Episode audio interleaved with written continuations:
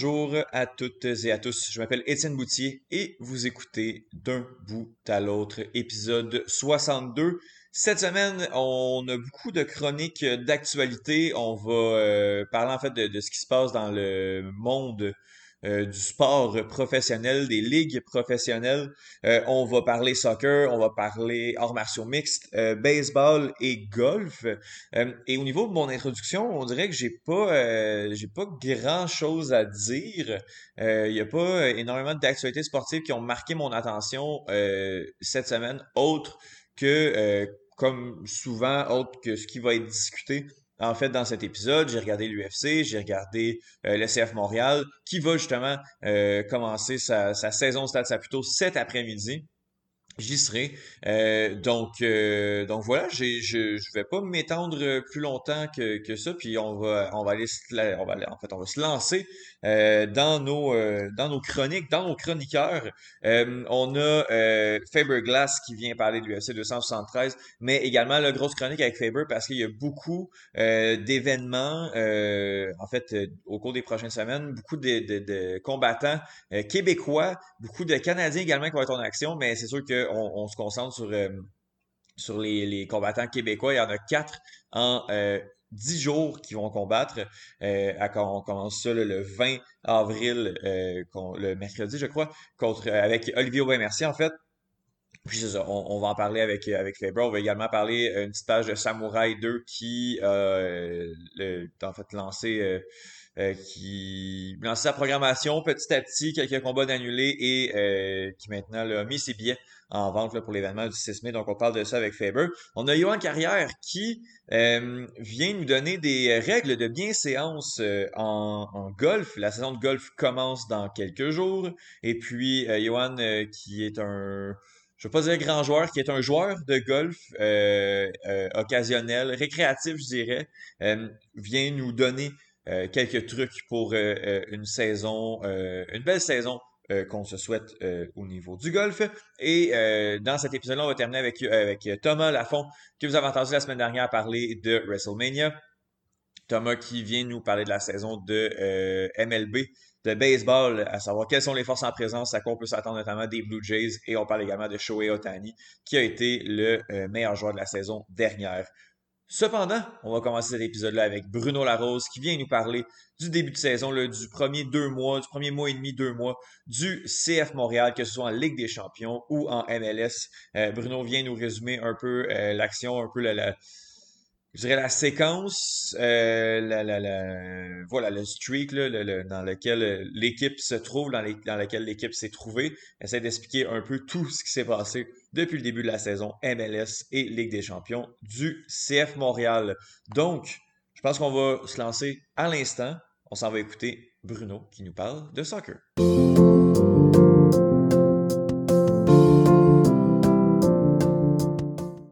Alors, je suis avec Bruno Larose en mode euh, multitasking.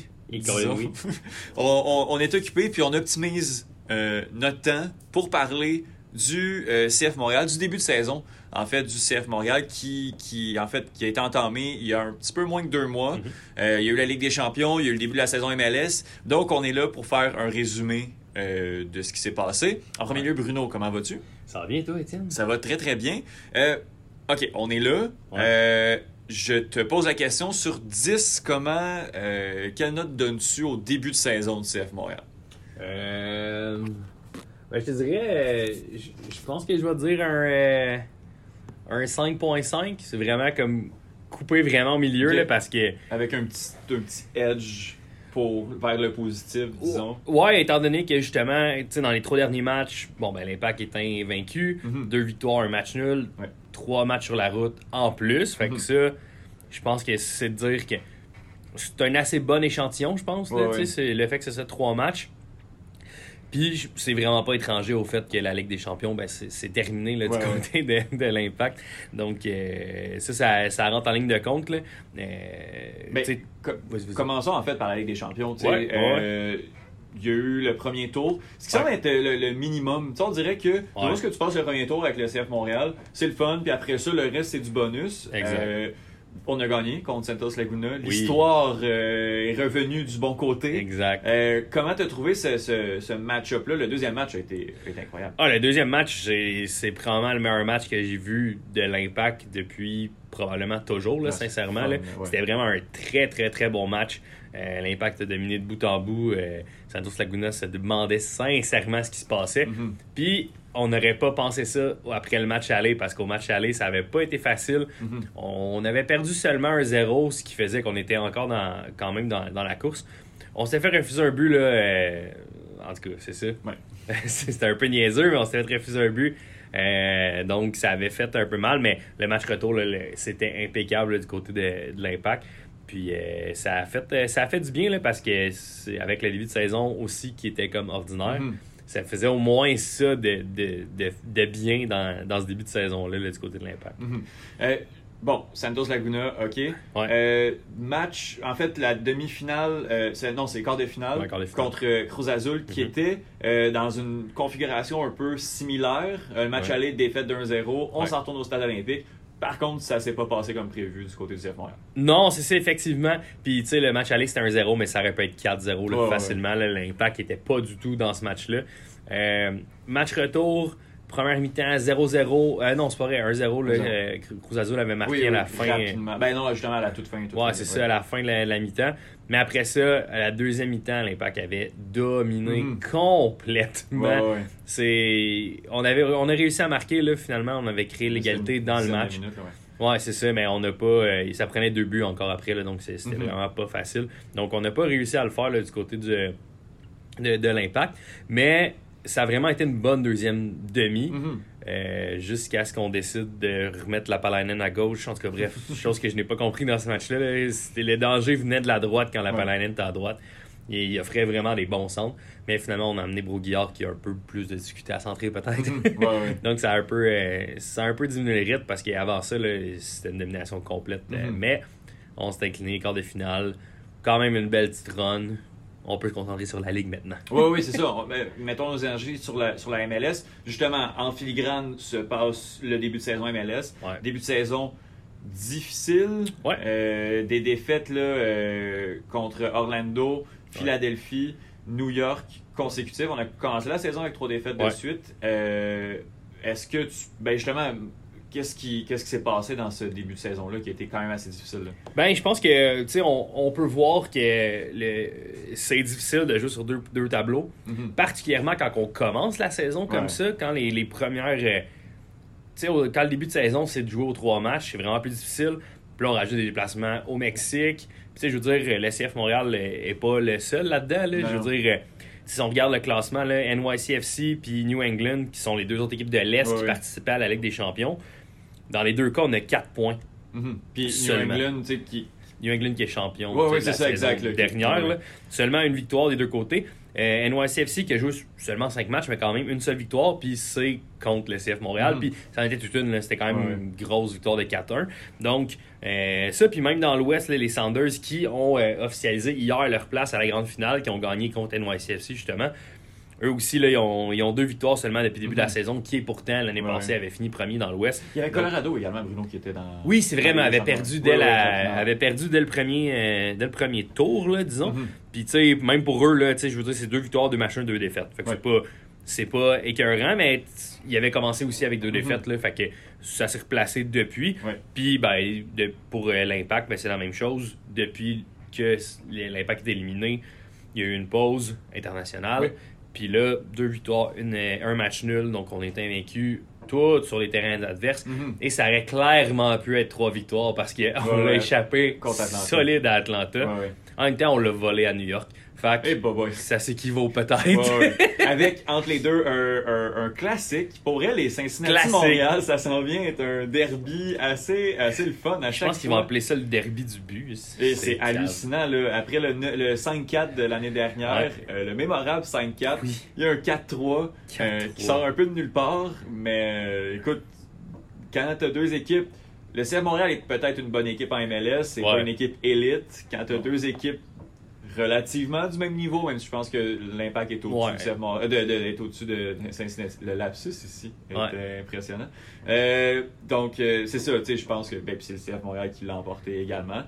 Mais le, le gros le, le, le, gros événement, c'est la victoire contre le New York Red Bull, même si elle est volée. Euh, est-ce que c'était la première fois que le CF Montréal gagnait euh, Non, il avait gagné déjà deux fois. Il avait gagné une fois saison régulière, euh, saison régulière, pardon. Puis il avait aussi gagné une fois là, en série là, dans, les années Piatti, la belle année en fait. Là, ouais, exactement. La belle année dans les séries. Donc c'était la, la troisième fois seulement qu'on gagnait au Red Bull Arena contre, contre New York. Mm-hmm. Parce que je pense qu'on a peut-être eu des victoires quand on avait eu notre on avait joué pendant la pandémie, là, qu'on était ah à domicile, mais ça compte pas. mais pour un match où on visitait au Red Bull Arena. Ah, c'est vrai, on, était, on est des habitués du Red Bull Arena. C'est peut-être pour ça que, que Ben, c'est peut-être que c'est pour ça que maintenant ça va un peu mieux, je sais pas. Mais euh, une euh, une bourde du gardien là, de, de, New York oh, là, qui a permis à Kyoto de ben, filer seul vers le filet. oui, mais il y en a beaucoup de nous, de notre côté, des bourdes du gardien de but, ouais, euh, des bourdes en défensive. Euh, Parlons-en du gardien de but, justement. Euh, c'est Sébastien Breza qui a pris l'ascendant sur James Pantemis. Euh, vraisemblablement, c'est le numéro 1 du CF Montréal, en tout cas en ce début de saison. Comment tu le trouves? Euh, je peux y aller de mon analyse après, là, mais... Ouais, ben, je le, je le trouve... Je le trouve Breza, là, mm-hmm. même l'année passée, il y avait des bons, des bons flashs, il va faire des mm-hmm. belles arrêts, mais il est incapable de relancer. Mais là, de plus en plus, puis Kai Camara aide énormément. On relance un peu moins mhm. euh, court, on va lancer plus haut, on va viser Camara, mais Camara est tellement bon de la tête mhm. qu'on va réussir à quand même garder le contrôle. On n'avait pas ce type d'attaquant-là. Fait que là, ça nous permet de le faire. Fait que je pense que ça paraît un petit peu moins peut-être que Breza a plus de difficultés. Bon, le, but euh, contre, euh, contre Atlanta, je veux dire, il faut que tu arrêtes ça. le, coup franc. Mais mis à part ça, il y a beaucoup d'erreurs qui sont devant lui aussi. il, y a, certainement sa part de blâme. Mhm. Mais je sais pas à quel point, si ça avait été Pantémis, ça aurait été différent. J'ai l'impression que les deux gardiens s'équivalent mhm. relativement bien. Moi, j'aime vraiment la hargne, euh, l'énergie qu'amène Sébastien Reza sur le terrain. Après ça, euh, je pense qu'il a un bon gardien de but, fait des, bons arrêts, mais c'est vrai qu'on dirait que dans le jeu, euh, dans, au, soccer, je dirais, je vais mettre en guillemets moderne, où on essaie de passer beaucoup par le gardien de but, on essaie d'impliquer le gardien de but. Sébastien Reza, euh, il est dans le négatif. Je pense qu'il apporte moins que qu'est-ce qu'il. Il, apporte dans il nuit plus que qu'est-ce qu'il va apporter, puis c'est ça qui est problématique pour lui. Il euh, faut justement essayer le moins possible d'impliquer dans le jeu. Mais sinon, en termes de gardien de but, en termes de réflexe, euh, je pense qu'il est là. Je pense que c'est un excellent gardien. Ouais, définitivement. Euh, puis moi, je vais me rappeler le premier but de de Montréal contre Santos Laguna, on était derrière le but de Sébastien Breza. Il s'est reviré euh, tout de suite, euh, pas aux petites pancartes euh, qui, qui bloquait, là, le ballon, a lancé la pancarte, était vraiment content. Puis il y a vraiment cette énergie-là. J'adore ça quand on a un. Beaucoup de personnalité. Oui, oui, exactement. Oui, oui. Puis quand on, mène par un but, il reste 20 minutes. Sébastien Breza va prendre le ballon et se coucher avec pendant 10 secondes. Moi, j'adore ça. Il comprend le jeu. On le sait sais, clairement, il joue pas. Là. on sait qu'il fait exprès, euh, mais on peut pas y en vouloir. même notre équipe. J'aime vraiment, j'aime vraiment sa personnalité, mais euh, en tant que. C'est ça, je pense que. Je pense que j'aime plus sa personnalité que son jeu. Ouais, ben, oui, ben, tu sais, le jeu au pied, où est-ce que justement Nancy aimerait euh, qu'on joue comme le FC Barcelone, aimerait qu'on passe par les petites passes et qu'on construise petit à petit. Mm-hmm. On n'a peut-être pas l'effectif pour faire ça. On va parler du jeu. On est encore dans le 3-5-2 euh, du côté du CF Montréal. Est-ce qu'il y a des grosses différences par rapport à l'année dernière dans, euh, où on, continue sur ce qui a été fait? Euh, justement, est-ce que les arrivées, les nouvelles arrivées, on a parlé de Kai Kamara. est-ce qu'on l'avait mentionné, Kai Kamara? Non, parce qu'il est arrivé au Non, c'est ça, il est arrivé, il est arrivé après. Là, fait que oui, c'est la première fois qu'on en parle. Exact. Mais dans, comme je te disais, dans les derniers matchs, on l'a vu. Les deux derniers matchs, Kai Kamara était partant. Donc, on l'a vu que quand on essaie quand même de baser notre jeu, de partir vers, de jouer court puis commencer de, de construire, mais de plus en plus, comme si ça n'a pas fonctionné une fois, ben là tu mm-hmm. vas voir, il va dire Hey, ok, go les gars. Surtout sur les coups de pied de but, de plus en plus. Hey, on va aller jouer long, puis on sait que Camara, c'est une tour de contrôle. Il va, mm-hmm. il va réussir à contrôler le ballon Ouais, le ou l'envoyer à quelqu'un, Mhm. à, à un Georgie qui est pas trop loin ou à peu importe qui, qui va être là. Donc, ça, je trouve que c'est bien qu'on essaie puis qu'on ait cette peut-être cette volonté d'essayer ça parce qu'on s'est pris fait prendre quand même souvent. Je pense que l'entente des, de la ligne défensive est peut-être pas encore au point. Tu sais, je veux dire, euh, Alistair Johnson qui vient d'arriver a pas vraiment eu de camp d'entraînement avec l'équipe. Même Mhm. Kamal Miller qui est en équipe nationale a pas eu tant que ça. Ouais. Oui, il connaît les gars là, avec qui il a joué. Mais tu sais, il a pas eu le camp d'entraînement au complet avec les gars. Euh, tu sais, Camacho, là, j'entends, je vois, ah, le Camacho de 2020, Camacho de 2020. Il est- Tu sais, je veux dire, on l'a lancé là, mais il était pas prêt. Là. Mhm. Puis là, on parle du Camacho mauvais. Oui, c'est ça. de mauvais, c'est- ok, c'est bon. Ouais, parce que tu sais, le- les, les, les cinq premiers matchs de la saison, même, mettons, les 4, 5 premiers, Ouais, tu- je voyais beaucoup de commentaires. Ah, le Camacho de 2020 de retour, il est pas bon, c'est ça. Les gens. Il était pas prêt, là. Moi, je suis convaincu que ils ont dit physiquement, t'es prêt, mais comme, tu sais, ça prend du temps d'être comme vraiment, vraiment prêt. Puis on l'a vu dans le match de, de samedi contre New York. Il a vraiment été au-dessus des autres. Euh, dire, a marqué le but. Mhm. Défensivement, Ouais. a fait des interventions assez solides. Puis sur le but de Ben Kyoto, c'est où? Ouais, ouais. c'est lui qui, au lieu de dégager le ballon, a pris une feinte de corps. Après ça, a lancé le ballon. Puis Kyoto, bon, Kyoto a quand même fait un beau travail là, de, Mhm. de comme voler le ballon de Coronel. Mais ça reste que si Camacho avait juste dégagé Mhm. comme il aurait pu faire parce que c'était en fin de match quand même, puis que l'impact commençait à subir un peu, ben on aurait perdu le ballon, puis on n'aurait pas pu aller chercher. Mais là, a au moins il envoyé mieux. En tout cas, bref, moi je pense que ça, ça va vraiment aider. Dans, dans les côtés, je pense que ben, Lassie, c'est- pour moi, c'est- mieux que Mhm. c'était depuis le début de la saison. Là, ça s'est amélioré, mais je je je suis pas convaincu que ce gars-là devrait jouer comme piston. Mhm. Euh, bon, Mathieu Chouinard est blessé, il va- Ouais. devrait revenir bientôt. Euh, tu sais, même. euh, et la, la principale différence, je pense que c'est comme au milieu. Sais, on utilise Koné. J'aime beaucoup Koné, mais c'est pas. euh, tu sais, quand on mène, c'est pas le gars que je veux avoir sur le Ah terrain ouais. nécessairement. L'absence de Piet fait quand même Ouais, fait quand même mal. là. Moi, j'ai l'impression que contre Atlanta, on n'aurait pas perdu ces points-là si Piet avait été sur le Mhm. terrain. Là, Ouais. Il aurait calmé le jeu. C'est un gars d'expérience aussi. Mhm. Euh, Wanyama est en... Il a vraiment une excellente Ah, saison. Là. hallucinant, là, ouais, C'est, ouais. c'est, Puis, tu sais, on n'en parle très, pas de Wanyama bon, parce qu'il y a un, un style qui est pas propre à ça nécessairement, Non. à, à- à flasher, mais ce gars-là qui, qui devrait quitter quand même bientôt. Ouais. Je trouve qu'il perd encore trop de ballons niaiseux. Mhm. Je trouve que, tu sais, souvent, mettons, on relance court, puis on relance vers lui, puis là, il- puis tu sais, avec le physique imposant qu'il a, moi, je m'attends à ce qu'il ne perde pas le ballon, mais Mhm. tu sais, c'est arrivé souvent qu'il l'a perdu. Ouais. Puis, tu sais, ça me titille un peu, puis on dirait que je le remarque plus parce que, tu sais, il est tellement propre le restant du temps que là, t'es comme, ah, Colin, pourquoi? Mhm. Mais euh, non, sinon, il fait vraiment une, une excellente saison, là. Mhm. Fait que- mais je pense que le meilleur joueur, ça, ben, c'est- ça devrait être ça, c'est Ouais. Georgie. Présentement, Ouais, il, il, il veut aller à la Coupe du Monde, là. Ouais, ouais, c'est ça. Il est- Ouais. là, il y a un objectif, je pense, assez clair. Mhm. Euh, déjà, je pense, 3, trois buts cette saison, 3-4 buts déjà. Ouais, ouais.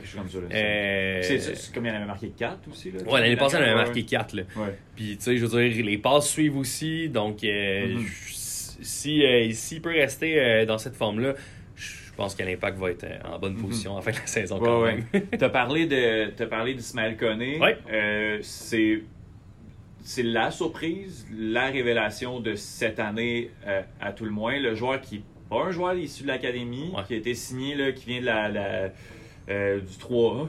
C'est hallucinant de voir que ce gars-là a, été, a, a pas été formé dans une structure professionnelle. Euh, ben, le, le problème, c'est qu'il n'y avait pas les notes à l'école. Donc, il n'était pas à Ah, l'académie. C'est le problème. ouais. Ah, ok, parce que le talent est là. J'imagine Ouais, qu'on continue à le regarder, à, à- à le, à le surveiller pendant Ouais. toutes ces années-là. Il a signé l'année dernière. Puis, Ouais. ils l'ont signé un peu dans le, dans le même, dans le même temps que euh, Sean Ray. Euh, Sean Ray? Euh, ouais, ouais, je pense que Tu ouais. sais, Nathan Saliba, tu sais, tous ces joueurs-là Ouais. qui sont issus de l'académie. Là, Ismaël Koné arrive, start. Saliba aussi a starté là, aussi les premiers matchs, puis on l'a pas revu. Koné start, puis il nous fait un match de, de, de fou. Ouais, je. sin- Sincèrement, moi, j'ai. Tu sais, il était. Tu sais, on en, on en entendait parler un peu, lui, puis surtout Zouir, là, les deux. Les- ah, les- c'est c'est Zouir qui c'est Zouir, ouais, c'est ça. Saliba, oui. Non, c'est ça. Fait que, tu sais, c'est les deux, on, on en entendait parler. Tu sais, Zouir avait, avait joué quelques minutes, je pense, l'année passée, ou était censé, en tout cas, bref. Fait que, tu sais, c'est des gars qu'on on savait que peut-être il s'en venait, mais Mhm. sans plus. Tu sais, on n'est pas là, fait qu'on le voit pas. Fait que, c'est plus Mhm. difficile peut-être à ce moment-là. Mais c'est définitivement une très grande surprise. Ouais, je pense qu'il n'y a personne qui s'attendait nécessairement à le voir là. En plus, il est appelé en équipe nationale. Bon, ça, c'est clairement un bonbon. Puis c'est clairement parce Ouais, qu'on veut lui dire comme on veut que tu restes au Canada. Puis on Mhm. veut pas que tu ailles ailleurs quand tu as la possibilité de le faire. Mais c'est à Côte d'Ivoire quand même, je pense pas qu'il Quoi qu'il est très très jeune, mais j'ai pas Ouais, l'impression. c'est ça. Ben, tu sais, je pense qu'on voulait pas prendre euh, la, la chance de le perdre. Mhm. Surtout qu'on sait que. On, je pense que John Herdman voit son potentiel. Ouais, puis ouais, que, tu sais, dans, dans 4 ans, la Coupe du Monde est au Canada. Ouais, ouais. Faut dire que Piet est blessé aussi, tu sais, il pouvait pas. euh, C'est ça, exactement. Fait que je pense que la, la blessure de Piet a fait que Koné a eu sa place, même, même juste depuis le début de la saison. Là, parce que Mhm. tu sais, si Piet était là au début de saison, sais, je veux dire, Koné aurait peut-être eu des minutes, mais définitivement, il y en aurait eu moins. Mhm. Fait que là, euh, ça l'a permis de jouer, puis là, en plus, ça l'a permis d'aller en équipe nationale. Ouais, fait que ouais. ça, c'est- excellent pour lui. Mhm. Ouais, ouais, non, il est, puis, il est, il est le fun. Il y a encore, euh, encore un petit peu de trucs à polir là, du côté de Oui. Là. mais, faut, mais faut pas oublier que c'est un allié de formation Oui, oui. aussi, tu sais. Fait que Niveau technique assez impressionnant. C'est ça, tu sais, je vais le- je- tu sais, je veux dire, là, présentement, il joue au milieu du terrain, Mhm. vraiment comme peut-être plus ish 8, là, tu sais, Mhm. quelque chose comme ça. Mais j'aimerais ça le voir comme allié éventuellement Ouais, aussi, tu sais, ça Mhm. pourrait être quelque chose d'intéressant. Mais c'est un travail à long terme, Mhm. j'ai l'impression. Puis si on lui donne une minute, ben ça va juste aider. Ouais, ouais, non, clairement. Il y a, y a pas de. y a- à part, à part Koné, euh, Kamara, il n'y a pas énormément de nouvelles arrivées. Torkelson, il a commencé à jouer un peu. Ouais, que je joue Euh, un petit peu, ouais. Est-ce que tu as des déceptions en ce début de saison où tout le monde. Parce que j'essaie de chercher, puis moi, il n'y a, pas de joueur qui donne pas ce à quoi je m'attends. Euh, je m'attends pas à ce que ce soit magique à chaque fois, mais il n'y a, pas de- il y a pas un joueur qui me déçoit parce que c'est tous des joueurs sensiblement qui Ouais. l'année dernière. Ben, il y a peut-être il y a peut-être juste euh, moi je dirais Broguillard parce qu'il joue presque pas Mhm, mais pourtant a signé euh, la Oui. semaine dernière donc est définitivement dans les plans mhm. mais je- moi ce que je pense c'est que il, il vit le problème qu'il vit présentement c'est que Waterman est très bon Ouais. puis qu'il voulait Il tasse Johnston il à tasse droite, Johnson à ouais. droite donc là Puis Johnston ne sortira pas de l'effectif. Il Ah, ben, parlant de nouvelle arrivée, Ouais. Johnston est, est très, très solide. Oui, oui, oui, c'est ça. Puis ça c'est. Tu sais, je veux dire, il est encore en train de s'habituer puis de, de s'intégrer au groupe. Mais, euh, tu sais, c'est lui là, qui, qui fait le. Tu sais, je veux dire, des centres comme ça. Tu sais, Ouais. le but de Camacho, Ouais. des centres comme ça. Ben, on n'avait pas vu si Non, souvent non, que ça. non, là, il est capable de centrer. Puis, Ouais. défensivement aussi, très, très solide. Des fois, ben, je veux dire, il y a eu des petites, des petites crampes. Là, je veux Mhm. dire, le, le, le contre son camp, je pense que c'est contre, euh, contre, contre Cincinnati. C'est un petit peu niaiseux, là, mais sais, c'est pas juste, mettons, lui, là, le problème. là. Il y avait d'autres problèmes dans tout ça. Mais euh, je pense que, tu sais, lui, ça va quand même bien. Euh, fait que, ouais, tu sais, je dirais peut-être Broguillard, euh, tu sais, qui me déçoit un peu. Torres, moi, je. La misère. Mais Torres, euh, j'ai l'impression qu'on qu'on lui a mis beaucoup. Là, Ouais. Moi, je, je l'aime beaucoup, mais euh, du donner le 10 en disant que c'est le prochain Piatti, moi, j'ai Ouais. l'impression qu'on a peut-être exagéré un peu. Je, je l'aime, dans- je le veux dans l'effectif, mais Ouais. quand on regarde un peu ce qu'on a offensivement, ben, il, il est peut-être relayé au second plan, à mon avis. Ouais. Euh, mais je pense qu'on on, on- on a peut-être un petit peu trop mis d'attente sur, sur lui. Ouais, ben tu sais, il y a- il y, a- il y a ça. Moi, j'ai j'ai hâte de voir, sincèrement, parce que je trouve pas, je trouve pas qu'il y a un mauvais début de saison, mais je Mhm. trouve pas qu'il y a un bon début de saison. Je trouve Ouais. qu'il est quand même absent. Là, il était pas là contre New York, il était blessé. Mhm. Mais tu sais, dans les autres matchs, on... il- oui, il y avait des flashs. Contre Cincinnati, il... il y a eu quand même une bonne deuxième demi jusqu'à jusqu'à ce qu'on qu'il marque puis qu'il sorte comme immédiatement. Mhm. Mais je, ah, je suis comme Colin, Ouais. tu sais, c'est plus difficile. Fait que, je m'attends peut-être à plus de lui. Il amenait beaucoup offensivement l'année passée. Mais en même temps, c'était ça l'année passée aussi. Il y avait des, il y avait des séquences de matchs où il était. Il marchait sur l'eau quasiment, Mhm. puis après ça, il tombait dans l'oubli pendant comme 4-5 matchs, puis il revenait. Mhm. Fait que je pense que c'est peut-être ce genre de gars-là qu'il va falloir s'habituer aussi que pendant 5 matchs, tu vas être conscient que il va sortir genre à 65e minute parce qu'il a rien fait dans le match Mhm. puis que ça va être correct, mais après ça, le match d'après, il va, euh, il va fournir trois passes dans la première demi, puis ça aura juste pas de sens. Ouais, ouais. Fait que, Il peut-être, lui, ça aurait peut-être parti, lui puis euh, je te dirais que c'est mes deux, euh, mes deux principales déceptions du côté de, de l'impact. Le CF Montréal joue cet après-midi euh, contre euh, Vancouver. Est-ce que à domicile, premier match au Stade Saputo de, de la saison, est-ce que c'est un 3 points? Ah, ça se doit. Parce que là. Après ça, on, va avoir un petit, une fin de mois rough. Là. Philadelphie, Atlanta, Orlando qui est pas un client facile. Après ça, ça, va être un peu mieux. Là. Il, y a, Charlotte et Cincinnati également dans la. On, va Charlotte qui est surprenant, par exemple. Oui, c'est vrai. Oui, je te le donne. Euh, bon, je, vais nommer les, équipes jusqu'à début juin. Euh, justement, euh, Vancouver, Philadelphie, Atlanta, Orlando, Charlotte, Nashville, Salt Lake City et Cincinnati. sur ces huit matchs-là, possibilité de, de, 24 points, on s'en va chercher combien à ton avis? ben, je dirais la moitié. Tu sais, parce que, tu sais, moi, Vancouver, euh, Vancouver défensivement, c'est horrible. Mm. Puis ils ont pas. Je pense que la, le départ de Maxime Crépeau, c'était pas supposé. Mm-hmm. C'est arrivé dans la minute, puis ils n'ont pas réussi à trouver un autre gardien. Thomas Assal, euh, c'est cute, là, mais je pense pas que c'est un, excellent joueur. Euh, un excellent gardien, en fait. après ça, ben là, il y a Atlanta. Il y a Philadelphie, c'est sûr qu'à Philadelphie, en plus, là, je m'attends pas à grand-chose. Euh, Atlanta, Joseph Martinez est blessé mhm. pour 8 semaines, je pense. Ah, encore? Encore. c'est pas chance. en tout cas, tellement un ben, Tellement un attaquant de fou, mais il avec les blessures. Fait que ça, ça va faire mal à Atlanta. Puis c'est un match aussi là, au stade. Fait que, mhm. là, je me dirais peut-être que ça va ça devrait aller.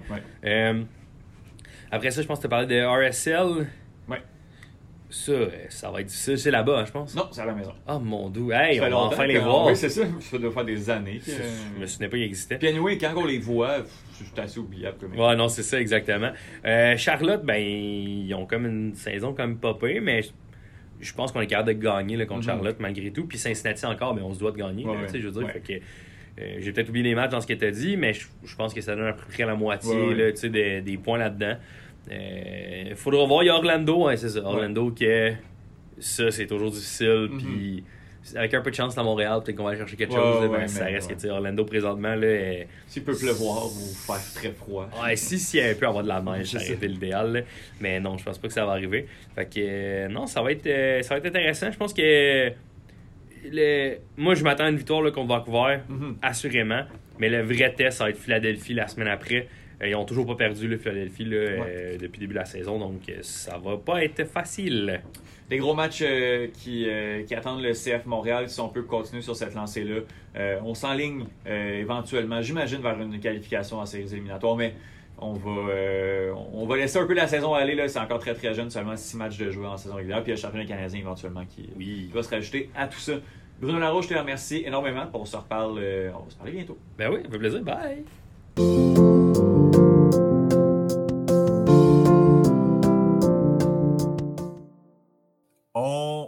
Jaser de l'UFC 273 avec Faber Glass. Salut Faber, comment vas-tu?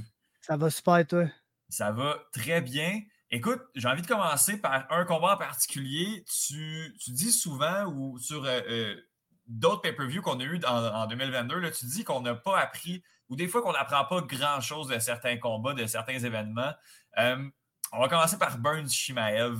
je veux que tu me dises ce que tu as appris pendant ce 15 minutes-là de combat complètement fou? Man, euh, on a appris beaucoup de choses dans ce combat-là. Honnêtement, on a appris beaucoup de choses. Euh, euh, surtout du côté d'Amzad Shimaev. Mm-hmm. Un peu aussi du côté de Gilbert Burns. Je pense qu'on peut se permettre d'être quand même un peu surpris de, la, performance de Gilbert Burns dans, dans termes de. C'est un combattant pas que j'avais cette opinion-là de lui avant, mais on l'a souvent vu finir quelqu'un ou souvent quand il perd, c'est lui qui se fait finir, tu sais. Mmh fait que tu peux comme avoir l'image de lui de quelqu'un qui frappe très fort, mais qui n'est pas nécessairement capable de, prendre le, retour du balancier. Puis là, on a vu dans ce combat-là que si t'es pas Kamaru Usman ou un fighter qui est un des top pound for pound au monde, c'est plus difficile qu'on s'attendait de finir Gilbert Burns, sachant que ce gars-là. Puis ça, j'ai aimé ça de la part de Chimaev. Je pense que c'est une des seules choses qu'il a bien fait dans ce combat-là, honnêtement. Ah oui. C'est euh, le fait de ne pas niaiser au sol avec Gilbert Burns. Mmh. Puis ça, c'est ça qui rend Gilbert Burns autant élite qu'il l'est. c'est qu'il n'y a personne sur Terre qui veut même prendre la chance d'aller au sol avec Gilbert Burns, puis d'avoir des échanges prolongés au sol avec Gilbert Burns. Fait que c'est pour ça que quand il commence à te geler debout, souvent le premier réflexe, c'est pas de le take down. Mm-hmm. Qui est souvent un réflexe, c'est quand tu fais frapper très fort. Genre, je vais le take down, je vais relaxer là un petit peu, puis quand je vais avoir repris mon composure, je vais être capable de revenir sur mes pieds puis continuer si c'est ça que je veux faire, bien sûr. Contre Burns, il n'y a pas d'aller relaxer une minute dans sa garde. Il n'y a pas de ça tout. Puis Hamzat le savait. Puis pourquoi je dis que c'est une des seules choses qu'il a bien faites?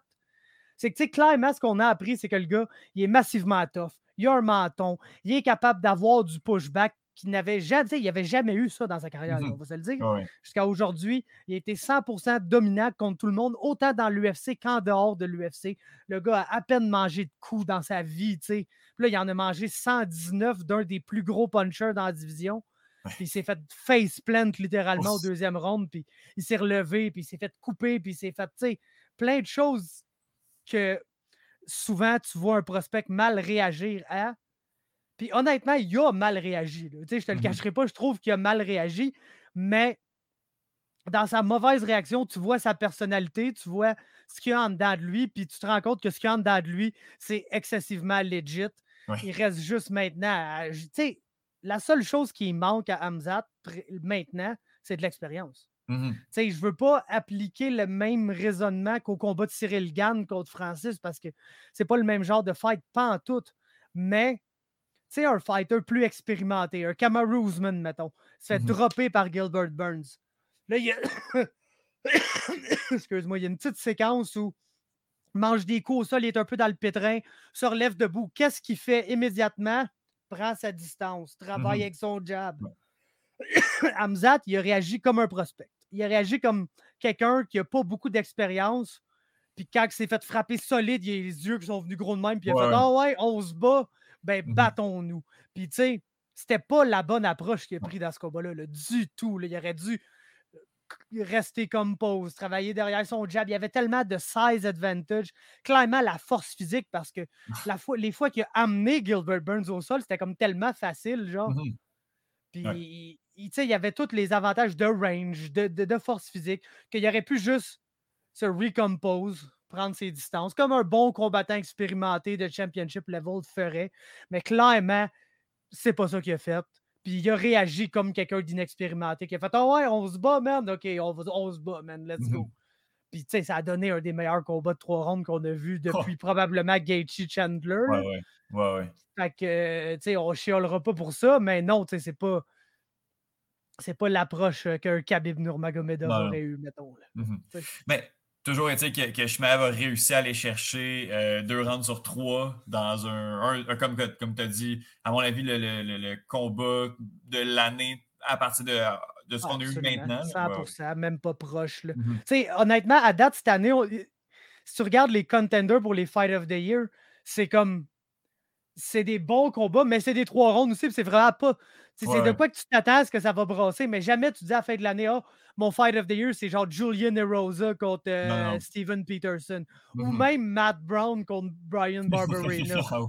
mais tu sais, c'était excellent ces deux combats-là, mais c'est pas. On a eu un combat de ce genre-là, mais au plus haut niveau du MMA. Parce qu'autant je mm-hmm. dis, Hamzat, il n'a pas eu la bonne stratégie. Il s'est battu comme quelqu'un d'inexpérimenté. Il a battu le troisième meilleur welterweight au monde.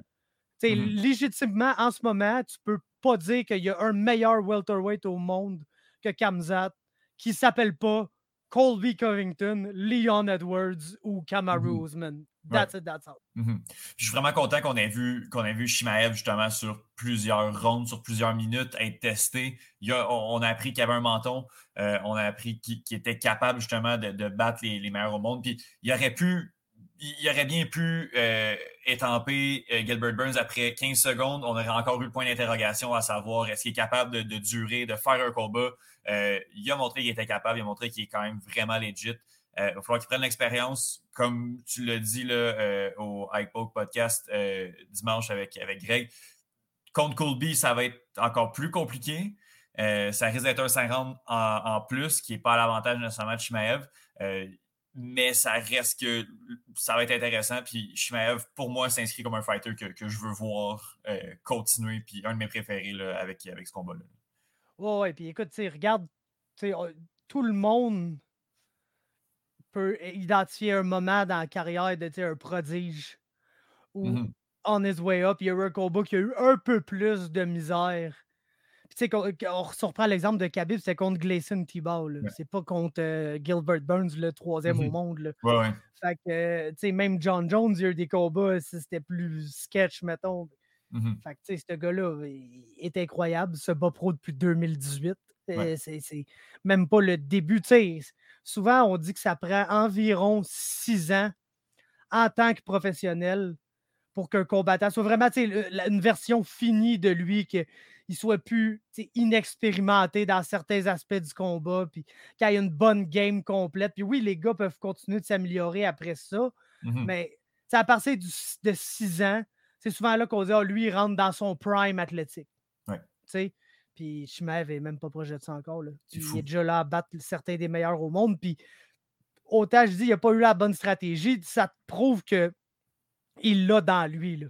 Mmh Quand il va avoir de l'adversité, c'est pas le gars qui va chercher son way out, c'est le gars qui va continuer à foncer. Puis un peu plus d'expérience de, puis de raffinement dans la manière d'approcher ces situations-là, ça va faire de lui euh, sûrement un des plus grands combattants qu'on va avoir vu. Là. Honnêtement, ce gars-là est absolument sensationnel. Écoute, on pouvait s'attendre à ce que Ramzat Chimaev remporte son combat euh, samedi dernier. Euh, le combat d'après, moi, je ne m'attendais pas du tout à ce que cette configuration de combat-là se passe. Euh, je m'attendais à ce que Peter Yan laisse aller peut-être les deux premiers rounds et, augmente la cadence comme il sait le faire. Il n'a pas été capable de s'adapter au troisième round. Ça lui a coûté le combat. Est-ce que tu es d'accord avec la décision? Euh, premièrement, euh, victoire partagée de, de Sterling. Je peux pas vraiment chialer, bien que c'est pas le score que j'ai.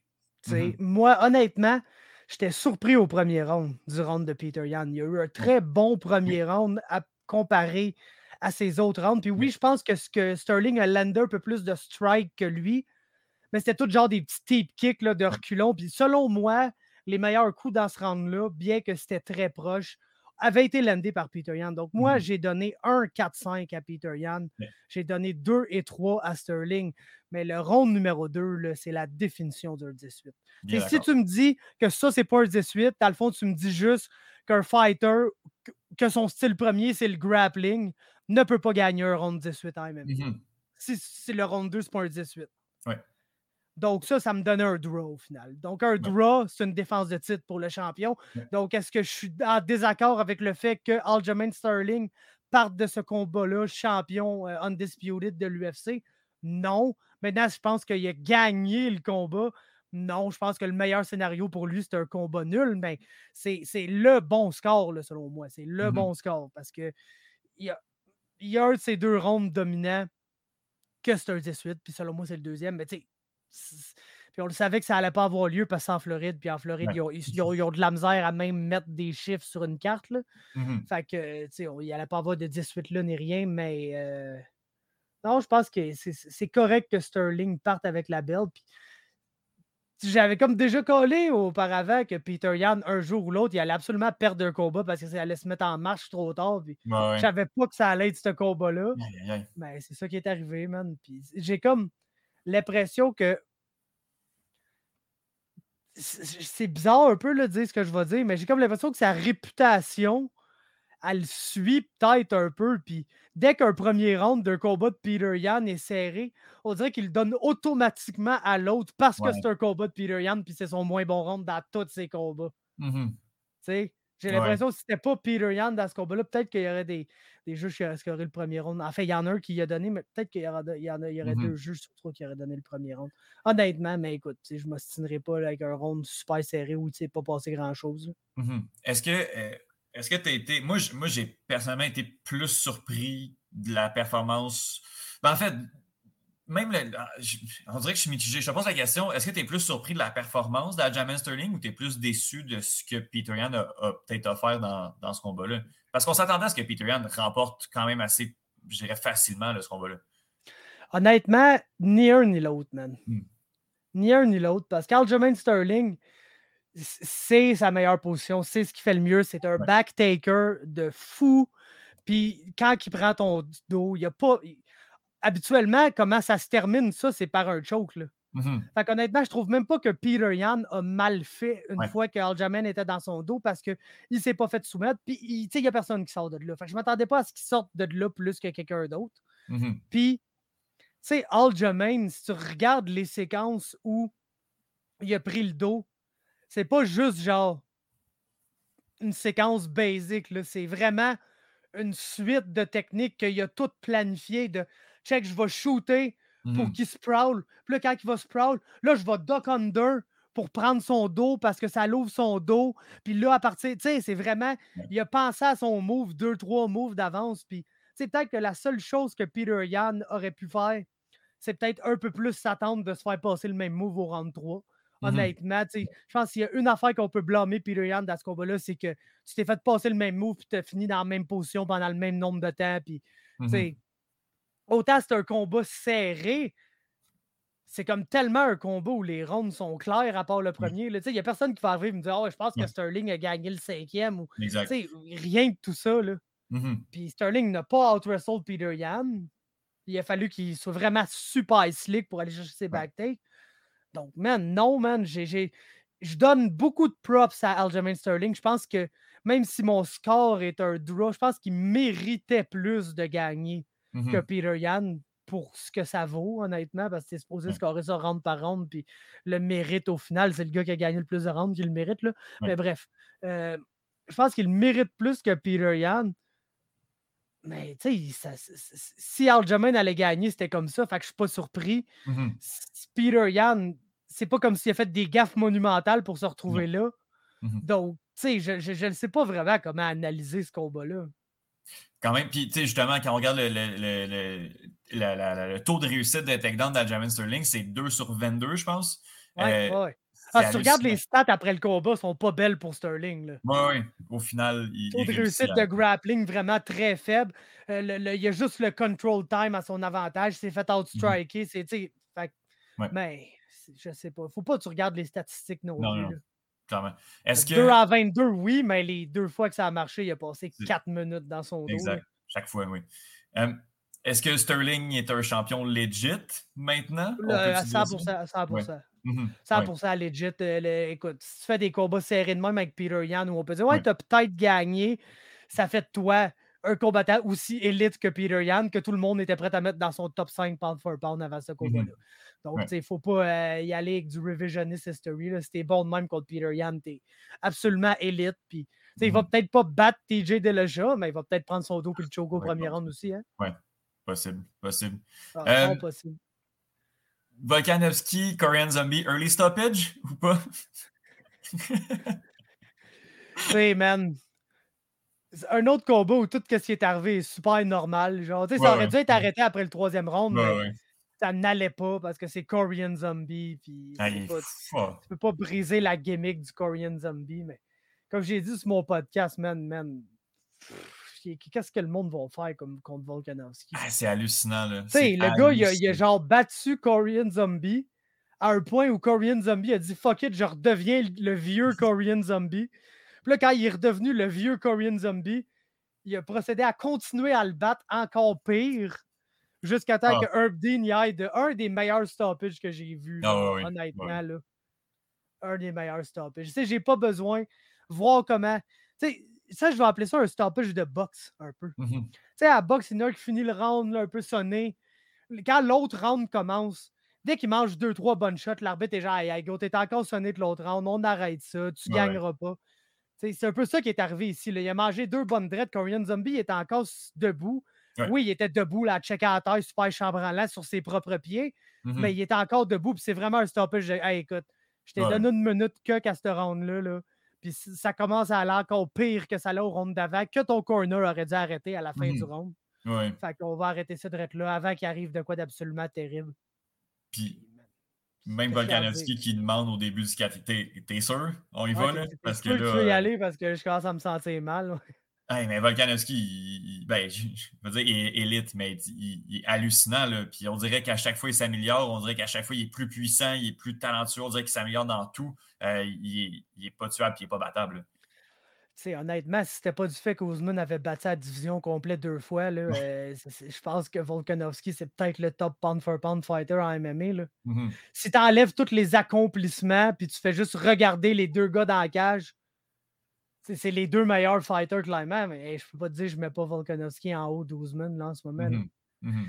Comment tu fais pour être genre le meilleur, le meilleur range striker de ta division, puis t'es genre le plus petit fighter dans toute la? Peut-être en bas de tout le monde. Le gars, il, est en reach disadvantage contre tout le monde, puis il pète tout le monde at range, man. Ah ouais. Man, ce gars-là est absolument incroyable, honnêtement. Je suis pas le genre de gars qui allait dire ça, mais là, vous me ramenez Triple C. Là. Il n'y a, Ah ouais, rien- hein? a d'autre. Yeah. Il n'y a rien d'autre à faire. Là. Yeah. Il n'y a rien d'autre à faire, man. Triple C. Euh, Faber, est-ce que tu as autre chose à rajouter sur cette UFC-là? Parce que je passerais. euh, ouais, Mike Malott, man. Mike Malott. ouais, ouais. Mike Malott, il a absolument chié Mickey Gall. C'était hilarant. Oui. C'est sûr, ça me fait un peu mal voir Mickey Gall se faire knocker de même parce qu'il ressemble tellement à mon bon ami Mick Dufort. Faut toujours que je me tape. Je dis, Chris, c'est Mick là? Ah non, c'est Mickey Gall. Ok, c'est correct. Yes, yes, Mike Malott, genre. Ouais. Mais, euh, tu sais, non, euh, j'ai dit avant, le, avant le, le combat sur mon podcast que c'était un des combattants canadiens en qui j'ai le plus d'espoir, honnêtement. Pas que, tu sais, il rentre là, puis je suis là, ça, c'est un assurément top 15 fighter. Ouais. tu sais, Honnêtement, peut-être même pas. Mais c'est un bon fighter complet, qui est opportuniste ses soumissions, qui est un coach de striking pour Team Alpha Male. Euh, il, il est bon, man. Il est capable de bien setuper ses shots pour. C'est Spike Clean, là, ce qu'il a fait contre Mickey Gall. là. Il l'a clairement amené dans son petit crochet super, euh, super slick qui a passé pour le faceplant. Donc, Ouais. super bon combattant canadien en- en- envers qui on, on peut root. Puis tout. c'est- Mhm. Très cool. C'était vraiment cool. Sinon, man, c'est d'autres choses là-dessus? Pas vraiment. là. Olenek, là. Oh, ben oui. je- Props à Olenek d'avoir gagné son 60e combat, for sure. Malade. Euh, sinon, si vous n'avez pas vu la carte, c'est prelim. S'il y a de quoi vous voulez voir, allez voir Olenek, Mike Malott, checker Anthony Hernandez contre Josh. Fremd, puis checker le premier combat RC contre Santos. Ouais, ouais, le reste, vous pouvez tout oublier ça, il n'y a pas de stress. On, reste, on va rester au Canada, Faber. Euh, Il y a quatre combattants québécois qui combattent en dix jours. Euh, mais Yep. avant, je veux juste que, juste que tu, tu me parles à moi qui, qui est dans les arts martiaux mixtes depuis maintenant deux ans, qui suit ça. tu as mentionné que Jesse Ronson, c'est un de tes combattants préférés, les plus excitants à voir. Est-ce que tu peux me le vendre? Parce que moi, je ne l'ai jamais vu. Euh, J'ai hâte de le voir combattre. J'en ai entendu parler. Mais pourquoi est-ce que c'est un de tes combattants préférés? Parce que c'est The Body Snatcher, mon gars. C'est first. S'il y avait genre un Texas au Québec, ça serait lui le président. Au, au Canada, ça serait lui le président du Texas canadien. Là. Le Ah gars, ouais. c'est un old school, euh, genre un peu redneck guy qui, honnêtement, est une des personnes les plus drôles que j'ai rencontrées dans toute ma vie. Yeah. Il a réparti, puis il est vraiment cool. Si tu veux engage avec du trash talk, là, je sais, lui puis Mick Dufort, s'est fait du quand même bon trash talk. Ok. euh, amical, là, back and forth. Il n'y en a aucun qui était vraiment fâché après l'autre, mais c'est Mhm. deux gars qui aiment ça, c'est un peu euh, euh, banter le- leur opponent. Puis, tu sais, c'est un excellent striker Mhm. qui est un spécialiste du body shot. C'est pour ça qu'il s'appelle le body snatcher. Ses body punch sont absolument incroyables. Euh, Puis, tu sais, man, c'est juste un bon vieux vétéran qui fait ça depuis toujours. Qui, depuis justement son combat contre Nick Dufort au TKO qui était en 2018, euh, c'est c'est- c'est vraiment amélioré au niveau du grappling. là. Mhm. Vraiment, même au point où il est rendu qu'il drop du monde puis qu'il le saute au cou là, directement pour les finir. Ce, que je- ce qui est ma manière la plus sacoche de finir les gens. Puis, honnêtement, c'est un gars qui mérite d'être dans l'UFC. Ça a été difficile pour lui. Euh, il était à l'UFC en 2013-2014. Wow. Il a perdu trois combats en trois par décision partagée contre Michel Prazeres, Francisco Trinaldo puis Kevin Lee. Yo, OK.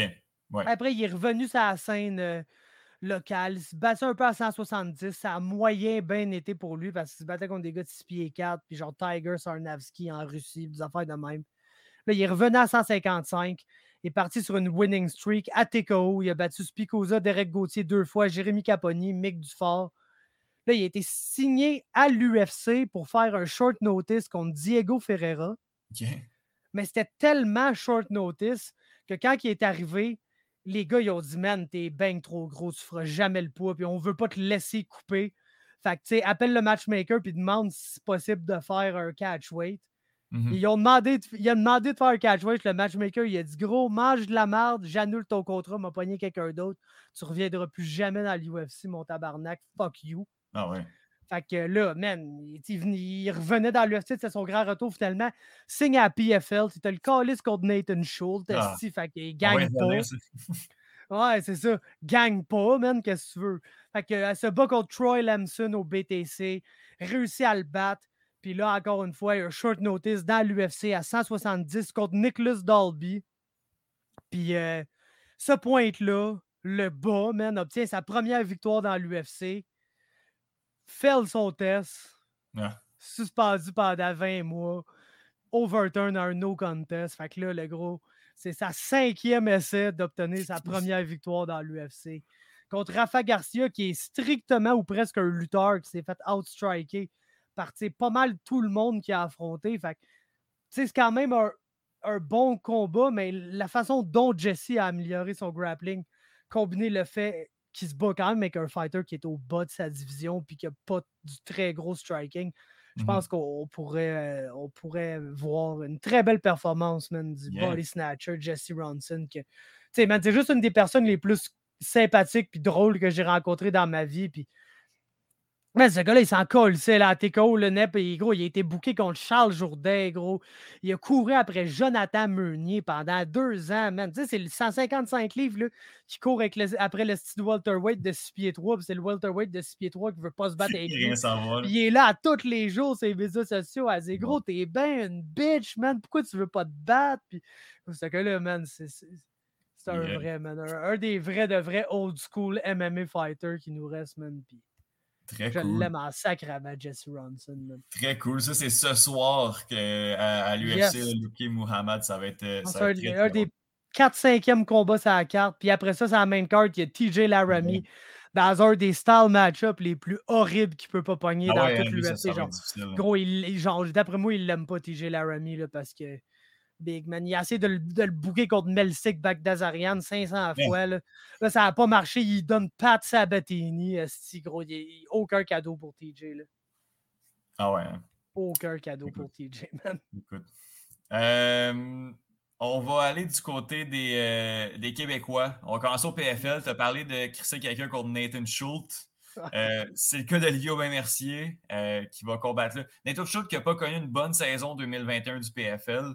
Euh, euh, on peut, est-ce que ben, Oli a clairement une chance dans ce, dans ce combat-là? Qu'est-ce, comment tu vois euh, ça arriver? Là? Moi, je- ce combat-là, il me trouble un peu, honnêtement. Mhm. Parce que, genre, Oli est meilleur que lui debout. Oli est peut-être même un meilleur grappler que lui. Fait en théorie, c'est dur de pas dire Ah oui, Oli a l'avantage. Mais ce gars-là, c'est un pot de colle. Puis on a vu Oli dans ses derniers combats à l'UFC. Le point commun de ces trois combats-là contre Burns, contre euh, Tsaroukan, puis contre Alexander Hernandez, c'est qu'il s'est fait amener beaucoup contre la cage. Puis on dirait qu'il est comme willing de se battre là un peu. Puis il passe beaucoup de temps le dos contre la cage. Puis Nathan Schultz, c'est précisément ça qu'il veut faire. Mhm. Ce gars-là, il n'a pas une bonne takedown game nécessairement, même si c'est un bon gars de joue. Fait que ce qu'il veut, c'est vraiment s'accrocher à toi contre la cage, puis essayer de te drag down. Là, tu sais, vraiment pas des beaux single legs, des beaux double legs. C'est s'accrocher avec un body lock, puis essayer de te traîner à terre en débalançant son poids d'un côté ou de l'autre, puis des choses comme ça. Fait il y a un côté de moi qui est genre, wow, et Oli devrait être favori pour gagner ce combat-là. Il y a un autre côté de moi qui me dit, sauf s'il passe 15 minutes le dos contre la cage. Ah oui, bien défendre ce que tout l'autre fait, mais si tu fais que défendre pendant 15 minutes, tu gagnes pas. Ouais. tu sais. Mhm. Écoute, ça, ça va être. euh, ça, c'est le 20, c'est un mercredi. 420, man, let's Yeah. go. Oui, je me rappelle du, de l'entrevue que. Ouais, c'est quoi carabine? Vous allez écouter ça gelé? Ah, si. Il est Oli, bon. il est, Oli, il est Dans son tellement drôle, mais c'est parce Ouais. qu'il est weird, le gars. Tu sais, C'est pas un gars normal, genre. Il a un sens de l'humour weird. Le gars, il est un peu hipster, pis tout. Calisse qui est drôle. Je l'aime tellement, ce gars-là, ouais. Il détonne vraiment beaucoup du. euh, tu sais, justement, de, de, de cet humour-là qu'on voit peut-être moins. euh, le Ouais. hipster qu'on voit peut-être moins chez Fighter, là, ouais, très très drôle. Ah ouais, Oli. c'est un gros, gros gars. On retourne à l'UFC, Faber. Euh, on va y aller avec le combat qui était prévu. Euh, Charles Jourdain contre Lando Vanata. Ça, asseyez-vous bien confortablement, puis euh, enjoy, c'est tout. Man, encore là, c'est un combat qui me fait un peu peur, man. Ah ouais. Hein? Parce que, tu sais, le gros, qu'est-ce qui arrive, là? Si Lando Vanata, il arrive dans la cage, là, puis là, il échange un peu avec Jourdain, là. Puis là, il dit, Chris, c'est vrai, man, j'étais un lutteur, moi, dans le fond, sacrément. Puis là, il fait genre, take down Charles, puis le faire ultra chier avec sa lutte. Quand... Tu sais, man, on le sait que c'est ça que Charles Jourdain fait. Ouais. Mais écoutez, les chums, écoutez, les chums, je vais vous donner l'issue du combat avant même que le combat arrive. Parce que Lando Vanata, son premier combat dans l'UFC, il a perdu contre Tony Ferguson. Oui. Ensuite, il a gagné contre John McDessie. Ensuite, il a perdu contre David Timur. Ensuite, il y a eu un draw contre Bobby Green. Perdu contre Draco Close. Draw contre Matt Frivola. Ensuite, il a affronté Marcos Mariano, qui avait une fiche de 6-4, puis il a gagné, mais j'ai même pas envie de le compter, OK? Parce que Big, ce gars-là, il n'aurait jamais dû être dans l'UFC, puis il aurait tellement jamais dû être dans l'UFC que Lando l'a soumis au premier round. On s'entend, Lando Vanata te soumet au premier round. ensuite, défaite contre Mark J.K.C., victoire contre Yancy Medeiros, défaite contre Bobby Green, victoire contre Mike Grundy. Fait que le gars n'a jamais gagné deux combats en ligne dans l'UFC, défaite contre Charles Jourdain. C'est pas compliqué, c'est ça qui va arriver, les chums. Yeah. Checker sa fiche, c'est win, loss, draw, loss, win, loss, draw, loss. Il n'a pas deux de suite. Ce gars-là n'en a pas deux de suite. Il va perdre. Merci, bonsoir. Yeah! Marc-André Mario contre, euh, j'ai-tu le nom? Jordan Wright. Euh, on a appris ça hier ou avant-hier. Euh, Wright qui, comme, je sais pas. Euh, non, personne qui sait, man. Non, c'est ça, hein? Où, est, où qui est? Euh, comment tu vois ce, ce combat-là avec un Barrio qui ne s'est pas préparé, quoi que Wright non plus s'est pas préparé pour, euh, pour affronter, euh, affronter Barrio? Ben, tu sais, écoute, ce que je vais dire, ça a l'air super ironique si on prend en compte le dernier combat de Marc-André Barrio, mais si, si Wright le knock pas dans genre la, les deux premières minutes de ce combat-là, il n'y a pratiquement aucune chance qu'il gagne. Ouais. Puis honnêtement, pas parce qu'il est arrivé ce qui est arrivé avec Marc que je vais me mettre à croire que tout le monde va le finir en dedans de deux minutes. Non ouais, ouais, il a en tête dure en sacrement. C'était la première fois que ça arrivait dans sa carrière. Puis, tu sais, contre un, un monster hitter, là, on va mm-hmm. se le dire, le Chidi Njokoani, c'est de quoi tu veux pas faire, c'est chiller at range, lancer un kick naked, manger un 2. C'est le playbook de quoi ne pas faire contre Chidi. Là. Tu le laisses pas te counter rough de même, genre. Mm-hmm. Mais, tu sais, gros Jordan, man, honnêtement, la seule affaire, je vais dire, c'est que Barrio, son dernier combat sur son contrat, il prend ça short notice. Pas beaucoup de préparation. Wright était en training camp. Il faut le dire, il devait affronter Roman Kopilov. Mm-hmm. Changement d'adversaire, changement complet de style. Le Kopilov, c'est un grand qui veut euh, range strike. il se retrouve contre un esti bulldog, man, qui veut te clinch et te coller des uppercuts d'en face. C'est pas vraiment. c'est complètement opposé comme game plan. Là. Mm-hmm. Fait que un ajustement du côté de Wright aussi. Regarde, je vais te dire straight up, si Barrio peut pas battre Jordan Wright, euh, préparer son entrée à Samouraï ou whatever, là, parce qu'il n'y a, a, pas sa place, là, simplement. Ça me, fait, ça me fait mal de dire ça, mais big. Mm-hmm. C'est ça le bottom line. Jordan Wright, c'est le, lower barrel of middleweight. Puis on s'entend que middleweight, c'est déjà pas la division la plus forte, mon gars. Fait que quand tu es dans le bas de la division, c'est rough. C'est le mois des, euh, des Canadiens. Là. Il y a également Tanner Bowser qui va être là contre euh, Alexander Romanov. Ouais. je trouve ça poche pour Bowser. Là. Quel triste combat, man. Ouais, ouais. Cette euh, carte-là, le, le chummy, euh, non, c'est la semaine d'après, man. Oh. La semaine d'après, on a Johan, mais on a un autre combat très stupide impliqué un Canadien, cette carte-là, man. Garen Elkins, Tristan Tristan Connolly. C'est le gros, là. Tristan, Tristan Connolly pourrait littéralement être genre Tristan The Canadian Damage Connolly. C'est genre, c'est la, version canadienne de Darren Elkins. Genre, Macaulay, je fonce, je vais avoir la face fendue au grand complet, mais même contre Pat Sabatini, là, il a essayé mm-hmm. comme un esti de bombe avec les résultats qu'on s'attendait, tu sais, of course, mais. Fait Pat euh, euh, Tristan Connolly, Darren Elkins. Oh, c'est que c'est cave, man? il, y a, une coupe de bons fêtes quand même sur cette, sur cette carte-là, euh, notamment. Contrairement à la carte à Jourdain. Là. Ouais, ouais, ouais. ouais non, Et Amanda Lemos contre Jessica Andrade. Ouais, ouais, là, c'est triste. Euh, il y a mon boy, euh, le gros André, qui, euh, qui va être là, Arlovski. Oh, Contre qui déjà qui se bat? Jacques Collier. Ah, Jacques Collier. Ah, si, pourquoi Arlovski s'est rendu le heavyweight qui pogne le, genre les heavyweights les plus random du monde, man? Arlovski va se faire va se faire cut après une winning streak de genre deux ou trois victoires parce qu'il va juste coûter trop cher puis l'UFC va se rendre compte qu'il y a ce gars-là à 200 000 par combat qui est encore dans le roster. C'est pourquoi je paye ça 250 000 pour pogner Jacques Collier, C'est malade. Mais écoute, on est là pour parler de, de Johan Lennes qui va affronter euh, Gabe Green. Euh, Gabe Green, je pas, tu sais, des fois, il y a des noms euh, que, que, je connais. Lui, ça me dit pas grand-chose. C'est un, un grappler, je crois. Qu'est-ce qu'on s'est vu, en fait? C'est ça, là, c'est la version Jourdain Vanata, mais que vous le savez pas, genre. OK, yeah.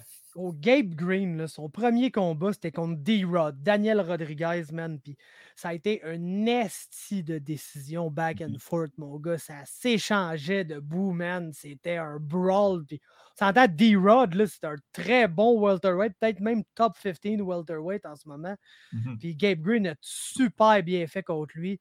Après ça, euh, il a pogné Philip Rowe, qui est le super grand welterweight. Puis, Il y a un peu de misère à s'ajuster contre lui, mais quand il s'est mis en marche, mon gars, il te l'a pété là, dans les ah deux derniers rounds. Fait qu'honnêtement, Yohan va avoir le size sur lui, va avoir le reach sur lui, mais il affronte un gars qui lance en moyenne 6,57 strikes significant par round, mm-hmm. par minute, c'est-à-dire.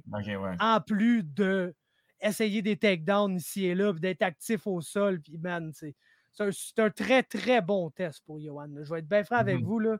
C'est pas un cadeau pantoute comme, euh, comme début fight dans l'UFC, man. Puis il va falloir que qu'il soit là pendant 15 minutes. Parce honnêtement, si Yohan arrive là puis il knock tôt, je vais être surpris, man.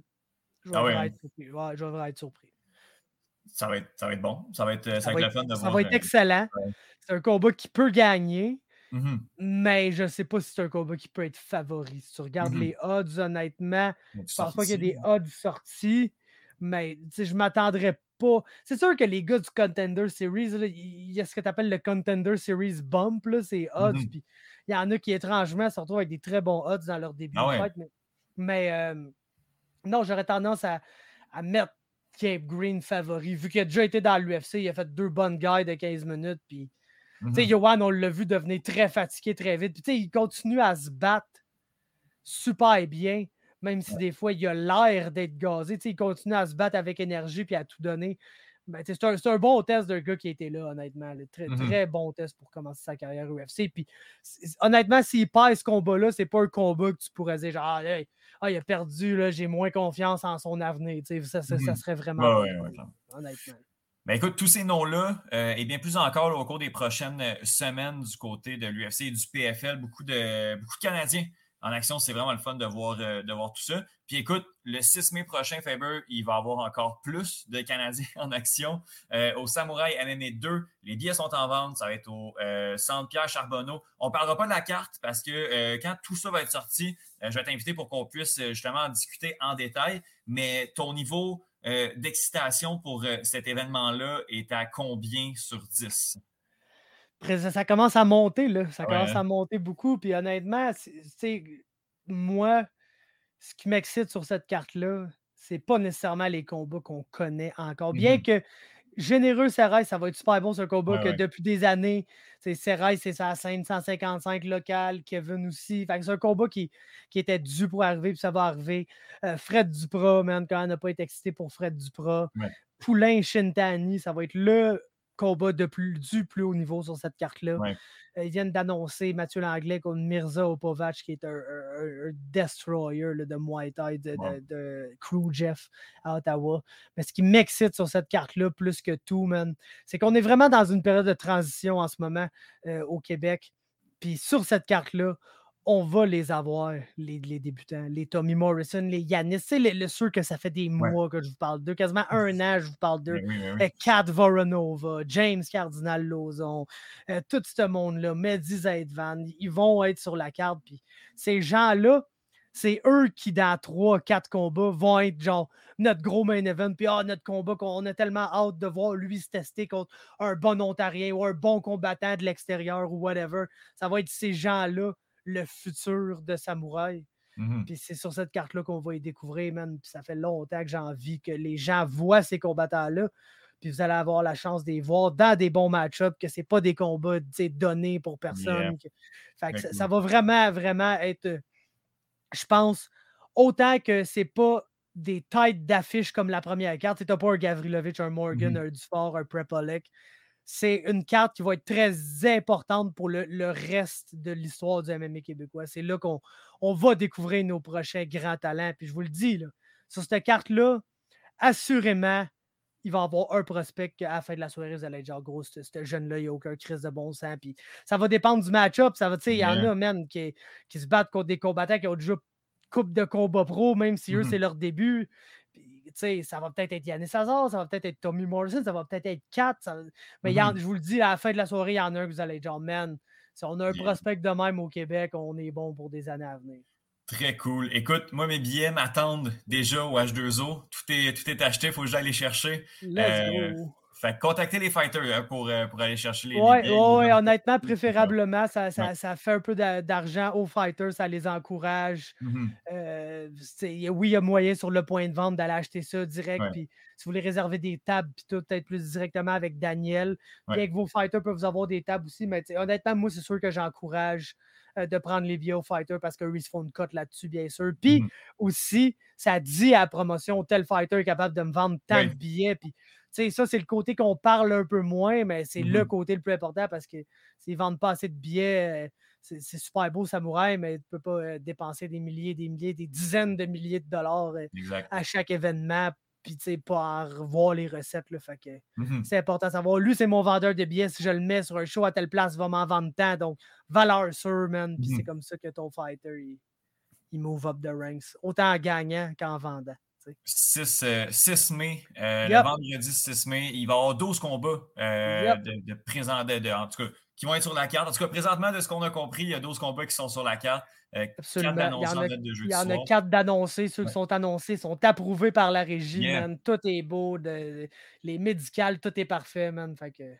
Yeah. Ben écoute, on, se reparle avant ça, Faber, assurément, pour pouvoir en fait prévoir, faire un preview de, cette carte-là en espérant qu'on puisse également se, croiser, se voir physiquement, tout le moins se saluer euh, comme la dernière fois. Puis, euh, écoute, je te souhaite euh, de, de belles semaines, de beaux combats. On se reparle très, très, très bientôt pour, pour analyser cette carte-là de Samurai 2.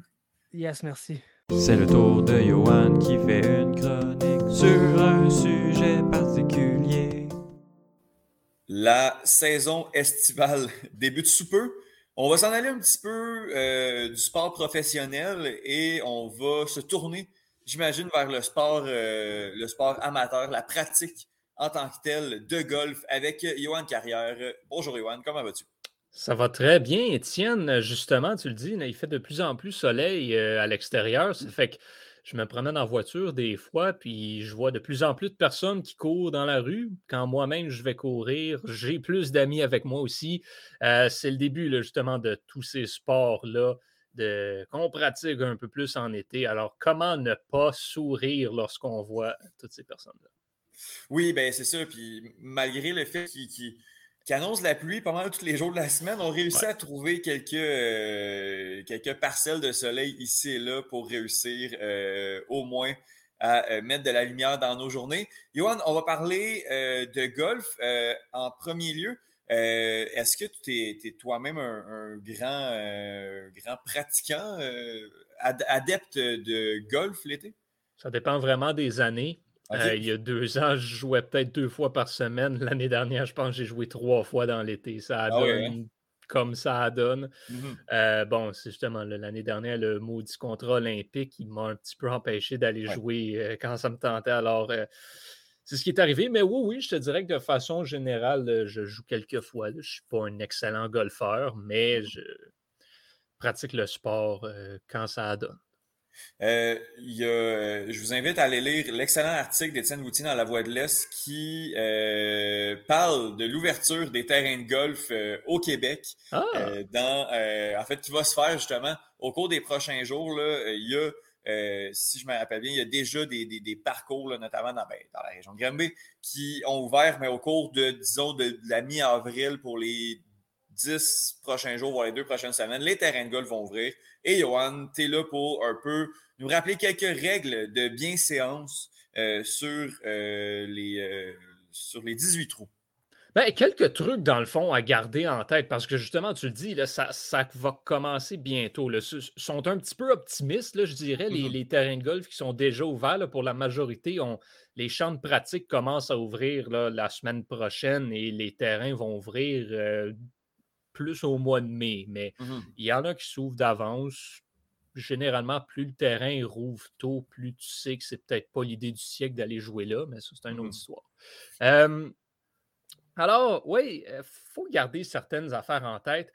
premièrement, on en parle souvent du sport comme étant du golf comme étant pas tant un sport, mais il y a quand même des risques de blessures au golf à garder en tête, surtout là avec la température. Il fait encore frais dehors. On n'est mmh pas rendu aux 25-30 degrés Celsius.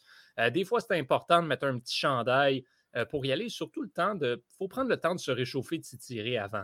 Mmh on ne veut pas, justement, tu arrives à ta première partie de golf, puis tu t'étires de quoi dans le bras, mmh foules une cheville ou ben peu importe. C'est pas le temps pour ça. Imagine te fouler une cheville au golf, tu viens la risée de, tes amis tout l'été. Donc, tu veux pas que ça arrive. Non, non, c'est vraiment pas une bonne idée. Donc, euh, oui, il faut faire attention euh, aux blessures. Ça, c'est euh, la première chose. Les autres choses aussi, ben, c'est respecter les codes de conduite. Hein. Des fois, on, les oublie un petit peu, mais c'est assez important. Encore une fois, surtout au début de la saison, les terrains ne sont pas toujours euh, dans le meilleur état du monde. Donc, il faut faire attention aux terrains si on veut qu'éventuellement ils puissent devenir plus beaux dans les alentours du mois de juin-juillet. Ce que ça veut dire, c'est que s'il vous plaît, on met un T au départ. Donc, tu mets la balle sur ton petit bois, tu ne frappes pas à même le gazon au terme de départ. Euh, si tu arraches du gazon, que ce soit dans l'allée ou au départ, peu importe, on le replace et on répare les marques de balle euh, sur les verres aussi. Ça, c'est très, très, très important, tous ces petits détails-là, parce que ça permet justement au terrain de garder une belle allure tout au long de la saison. Alors ça, c'est à garder euh, en tête. Également, euh, ben, ça reste encore au niveau de euh, vivre et laisser vivre sur le terrain. On sait que des fois, là, bon, tu arrives sur le terrain, c'est ta première fois de l'année, tu es excité, tu es vite, tu es pressé, tu, veux jouer, tu veux jouer. Mais il faut garder en tête qu'il faut se donner une certaine distance par rapport au groupe qui est en avant. Mmh euh, si le groupe en avant de toi est à 200 verges, frappe pas ta balle attend qu'il soit rendu au vert. De façon générale, ça va être comme ça. On attend qu'il soit rendu au vert ou passer un certain obstacle. Et si tu joues sur un par 3, tu attends qu'il soit parti complètement. Mmh euh, c'est assez important. Mais à l'inverse aussi, 10 minutes par trou, de façon générale, qu'on va donner sur un par 3, un 12-15 pour un autre trou. Si ça prend du temps, s'il vous plaît, surtout au début de la saison. Le début de la saison, c'est pas là où on va aller marquer nos meilleurs scores. C'est pas un drame de ramasser sa balle. C'est pas un drame non plus de jouer ce qu'on appelle Vegas, de jouer la meilleure balle non plus. Mmh tout ça va juste faire en sorte que l'ambiance sur le terrain va être meilleure. On va pas se mettre à être fru, à être pas content après certaines situations. D'ailleurs, si tu manques un coup, et ça, je suis le premier visé par ce commentaire-là, mais si tu manques un coup ou un trou complet, calme tes nerfs, buddy. C'est pas la fin du monde. Euh, le prochain va être meilleur. Alors, faut, le golf, c'est un sport relax euh, ben qui est fait pour être pratiqué dans la bonne humeur. Il ne faut pas se mettre dans des mauvaises euh, émotions et attitudes. Donc, on respecte le code d'éthique sur le terrain. Ça, ça inclut aussi si tu envoies une balle complètement à droite tu cries four, même chose à gauche. Euh, bon, tu cries droite-gauche aussi, juste au cas où, pour mm-hmm. situer les gens. Euh, c'est tous des petits trucs comme ça. Sur le terrain de golf, il y a vraiment une éthique euh, à respecter. Donc, on y va avec ça. Mm-hmm. C'est pas mal ça, les, règles à, ben respecter que je dirais qu'il faut, qu'il faut se rappeler. Johan, est-ce que, parce qu'en plus, on, va s'attendre à ce qu'il y ait encore beaucoup de gens sur les terrains de golf. Je vous invite encore à lire l'article euh, paru dans la Voix de l'Est euh, lundi matin sur les terrains de golf qui annonce une saison très achalandée. toi, Johan, est-ce que tu as, ressenti ça au cours de tes. Ben, même si tu es allé trois fois lors de l'été 2021? il y a tellement plus de monde qui s'y sont mis au golf avec la pandémie, ça c'est sûr et certain. Donc, ce que ça amène, c'est des nouveaux golfeurs, des nouvelles golfeuses. Mmh il y a certains petits euh, points, puis on va en avoir d'autres, des nouveaux euh, cette année. Il y a certains points à garder en tête aussi quand tu t'y mets au golf. Et quand tu es un golfeur qui a commencé récemment, mais quand tu es juste un golfeur moyen, des petits trucs à garder en tête euh, pour juste pas rendre la pratique trop frustrante non mmh plus. la première, puis ça, je t'en ai déjà parlé, Tiens, à plus d'une reprise. Oui. Pas besoin de payer 3000 dollars pour des bâtons de golf. Mmh Comme tu peux acheter des. Pas, au Québec, mais en Ontario, aux États-Unis, un peu partout. Ça s'achète chez Costco. Ou même ah chez nous, en fait, tu peux aller acheter un set de bâtons chez Canadian Tire. Mmh puis moi, j'ai joué pendant plusieurs années avec un, set de Canadian Tire. Ça se fait. C'est très, très, très jouable. Les, mmh les bâtons qui coûtent quelques mille dollars ne euh, sont pas destinés pour les golfeurs qui commencent ou les golfeurs moyens. Mmh ça ne sert à rien. Si tu l'achètes, ce bâton-là, il y a deux choses qui vont arriver. Un, tu vas avoir l'air niaiseux. Deux, tu vas juste être déçu puis tu vas dire que le bâton vaut pas de l'âme parce qu'il t'améliore pas ton coup de genre 200 verges. C'est pas comme ça que ça fonctionne. Donc, commencer modestement quand même. Ça ne vaut pas la peine de, s'équiper. Puis surtout pour commencer, après ça, j'imagine, on verra bien si euh, on, veut pousser encore ça plus loin. Mais au début, on n'est pas obligé de d'y aller au, maximum de, notre budget. Oui, puis aussi, les bâtons ont tous des réglages, des modèles différents, des façons de fonctionner différentes. Tous les bâtons ont une différence. Ça fait que tu ne veux pas expérimenter avec des bâtons à 1500 tu veux expérimenter avec des bâtons moins chers, voir qu'est-ce qui marche dans ton coup, de quoi tu as besoin dans des bâtons, mmh pour ensuite savoir qu'est-ce que tu recherches lorsque tu vas aller acheter justement un set de fer à 1500 un bois de départ à 700 c'est c'est à ce moment-là, quand ça va faire 10-12 ans que tu joues et que là, tu sais un petit peu à quoi t'attendre. Mmh c'est là où que ça devient euh, plus, plus idéal. Sinon, un point qui peut être intéressant, par contre, attends deux ans. Puis achète le modèle. Comme les modèles qui sont sortis il y a deux ans, mmh c'était des excellents modèles. et c'est très faisable de les trouver, euh, que ce soit dans des, euh, sur des marchés de seconde main ou même encore dans des magasins euh, comme Golf Town. Il y en a certains qui vont en vendre encore avec des pas rabais dessus. Ah oui, OK. C'est que le bois de départ qui était 700 650 il y a deux ans, ben, cette année, à un moment donné, même vers le début de la saison, possiblement, il va y avoir des rabais à un moment donné où ces bâtons-là vont être à 350 mmh Ça en vaut la peine. Parce qu'ils sont encore aussi bons qu'ils l'étaient il y a deux ans. Et la différence entre les modèles 2020 et les modèles 2022, elle n'est pas très grande. Mmh c'est sûr. Go, vas-y. Moi, c'est un petit peu ça que j'ai fait. Euh, par le passé, mon, set de, fer et mon, bois de départ également, euh, je les avais achetés, effectivement, il y a deux ans. Je les avais achetés en 2020 et c'était les modèles euh, de 2018 pour, euh, ou 2019 pour, pour Callaway. Donc, c'était les, des modèles d'années d'avant que j'ai eu un super rabais dessus et je suis très satisfait de, ces mmh bâtons-là. Donc, genre de truc à, à garder en tête.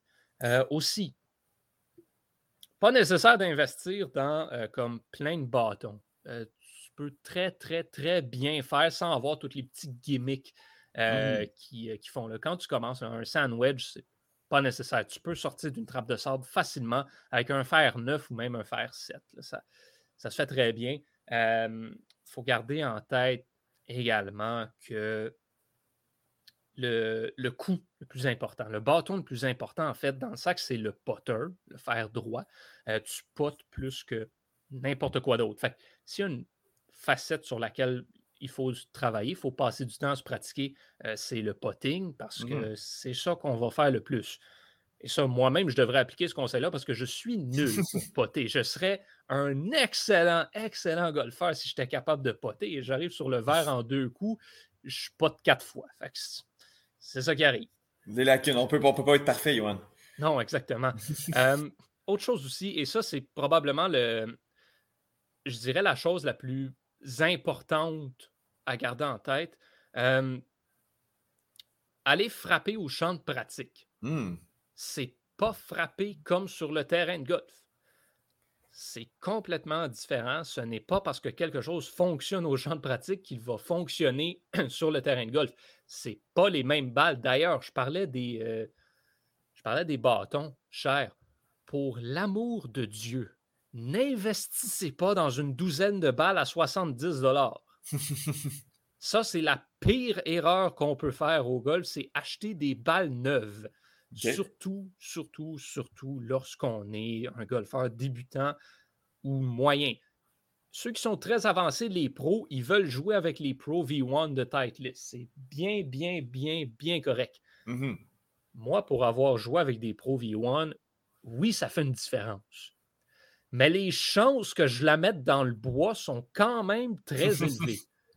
Et gardez en tête, quand tu achètes des balles usagées, tu mets une balle dans le bois ou dans un, dans un ruisseau, dans un obstacle d'eau, peu importe, c'est un dollar que tu envoies là-dedans. Mmh Quand tu envoies une Pro V1 dans le bois, dans la forêt, et que tu ne la retrouves plus, c'est 5 dollars par balle que tu viens d'acheter au vidange.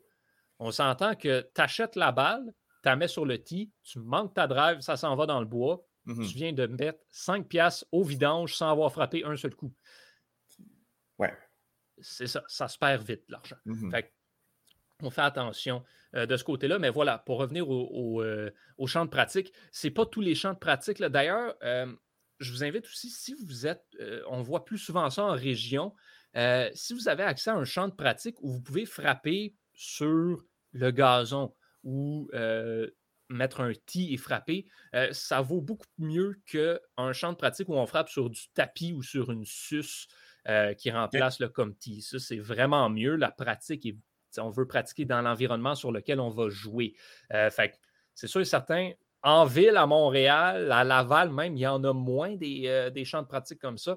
mais quand on s'en va plus en région, sur la rive sud particulièrement, il y en a plusieurs où c'est c'est très faisable. Donc, euh, ça, je vous encourage à le faire. Et sinon, ben, c'est justement le champ de pratique, par contre, il faut y aller. Et allez-y quelquefois même avant d'aller sur le terrain de golf, surtout au début de la saison, se remettre dedans, commencer à pratiquer, voir quel bâton fait quoi. Je dis que le champ de pratique, c'est pas comme sur le terrain, mais ça donne un estimé pas pire. si tu frappes ta balle avec ton bois de départ 200 verges euh, au, champ de pratique, ça se peut que tu la frappes juste 175 sur le terrain, mais ça se peut aussi que tu la frappes 225 sur le terrain. Avec le mmh. vent, avec tout, c'est pas impossible, mais ça te donne un estimé. Euh, ce que ça veut dire aussi, c'est que c'est justement, ça va te donner un estimé aussi pour tes fers. Si tu frappes, mettons, ton fer 5 à 150 verges, euh, ben, tu vas savoir que lorsque tu te trouves à 70 verges du drapeau ou du verre, ne ben, prends pas ton verre 5. Mmh Parce que même si tu vas peut-être manquer ton coup, tu vas quand même l'envoyer à, mettons, 100 verges. C'est une bonne idée d'aller juste essayer tous les bâtons, d'estimer aussi un petit peu on en est où avec chaque bâton. Et petit dernier conseil aussi, lorsque tu vas au champ de pratique, commence pas avec ton bois de départ. Commence pas avec les grosses frappes massives.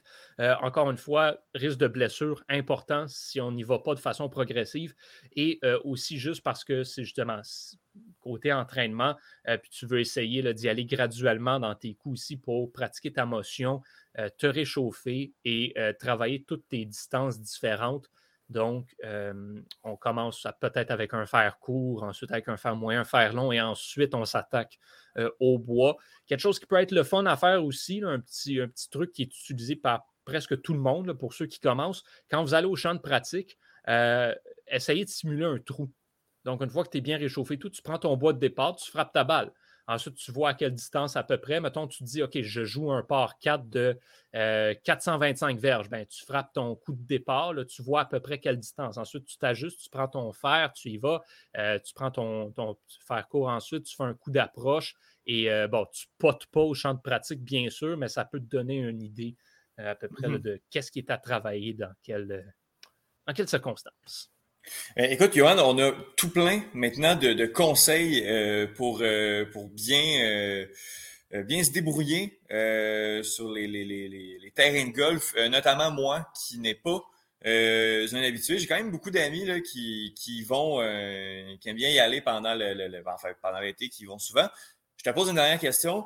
Si mm-hmm. moi je veux commencer, est-ce que tu me conseilles d'y aller avec quelqu'un de patient? Quelqu'un euh, d'expérience ou quelqu'un qui, justement, euh, est à peu près au même niveau que moi? Comment, euh, avec qui je devrais. ce serait qui mon partenaire de golf idéal pour la première fois? ton partenaire de golf idéal, c'est sûr que si tu y vas à juste deux, ça peut être pertinent d'y aller à deux ou à trois.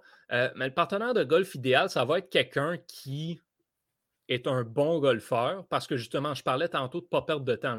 Euh, si tu vas sur un terrain et que justement, toi, tu avances de comme diverge à chaque fois, ben, à un moment donné, tu vas vouloir jouer la meilleure balle. Le problème, c'est que si ton body, lui aussi, l'envoie juste à diverge, ta meilleure balle, elle ne sera pas mieux. Fait ça te prend un golfeur qui est capable de l'envoyer assez loin pour que tu avances quand même un petit peu, euh, mais en même temps, qui ne veut pas aller là pour comme jouer sérieusement. Ça va te prendre mmh. quelqu'un qui va être là, qui va y aller juste pour le fun, qui va pouvoir te donner quelques petits pointers si jamais ça te tente d'en avoir, parce qu'il ne faut pas insister non plus. Il y en a tout le temps des fois qui vont essayer de donner des conseils à tout le monde tout le temps. comme. Mmh pas, toujours pertinent ce qu'ils ont à dire.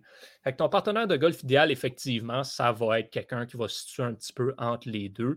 Euh, sinon, ça peut être intéressant d'y aller à trois, peut-être aussi, même à quatre. Euh, ce qui va arriver aussi si tu y vas à juste deux ou trois, c'est que tu peux te faire matcher avec quelqu'un qui vient là pour pas de groupe. Et là, tu n'as aucune idée avec quoi tu te ramasses. Fait ta première fois, peut-être tu y vas à quatre juste pour t'assurer que vous êtes ensemble euh, avec deux ou trois personnes qui savent bien jouer, puis un autre golfeur moyen qui est là pour apprendre un peu. Vous faites du plaisir aussi. Puis un truc, là, sérieusement, il y en a qui peuvent dire que c'est pas du vrai golf. Moi, je m'en fous, j'y vais à chaque année, puis c'est quand même très agréable. Si tu commences, va jouer sur un par 3.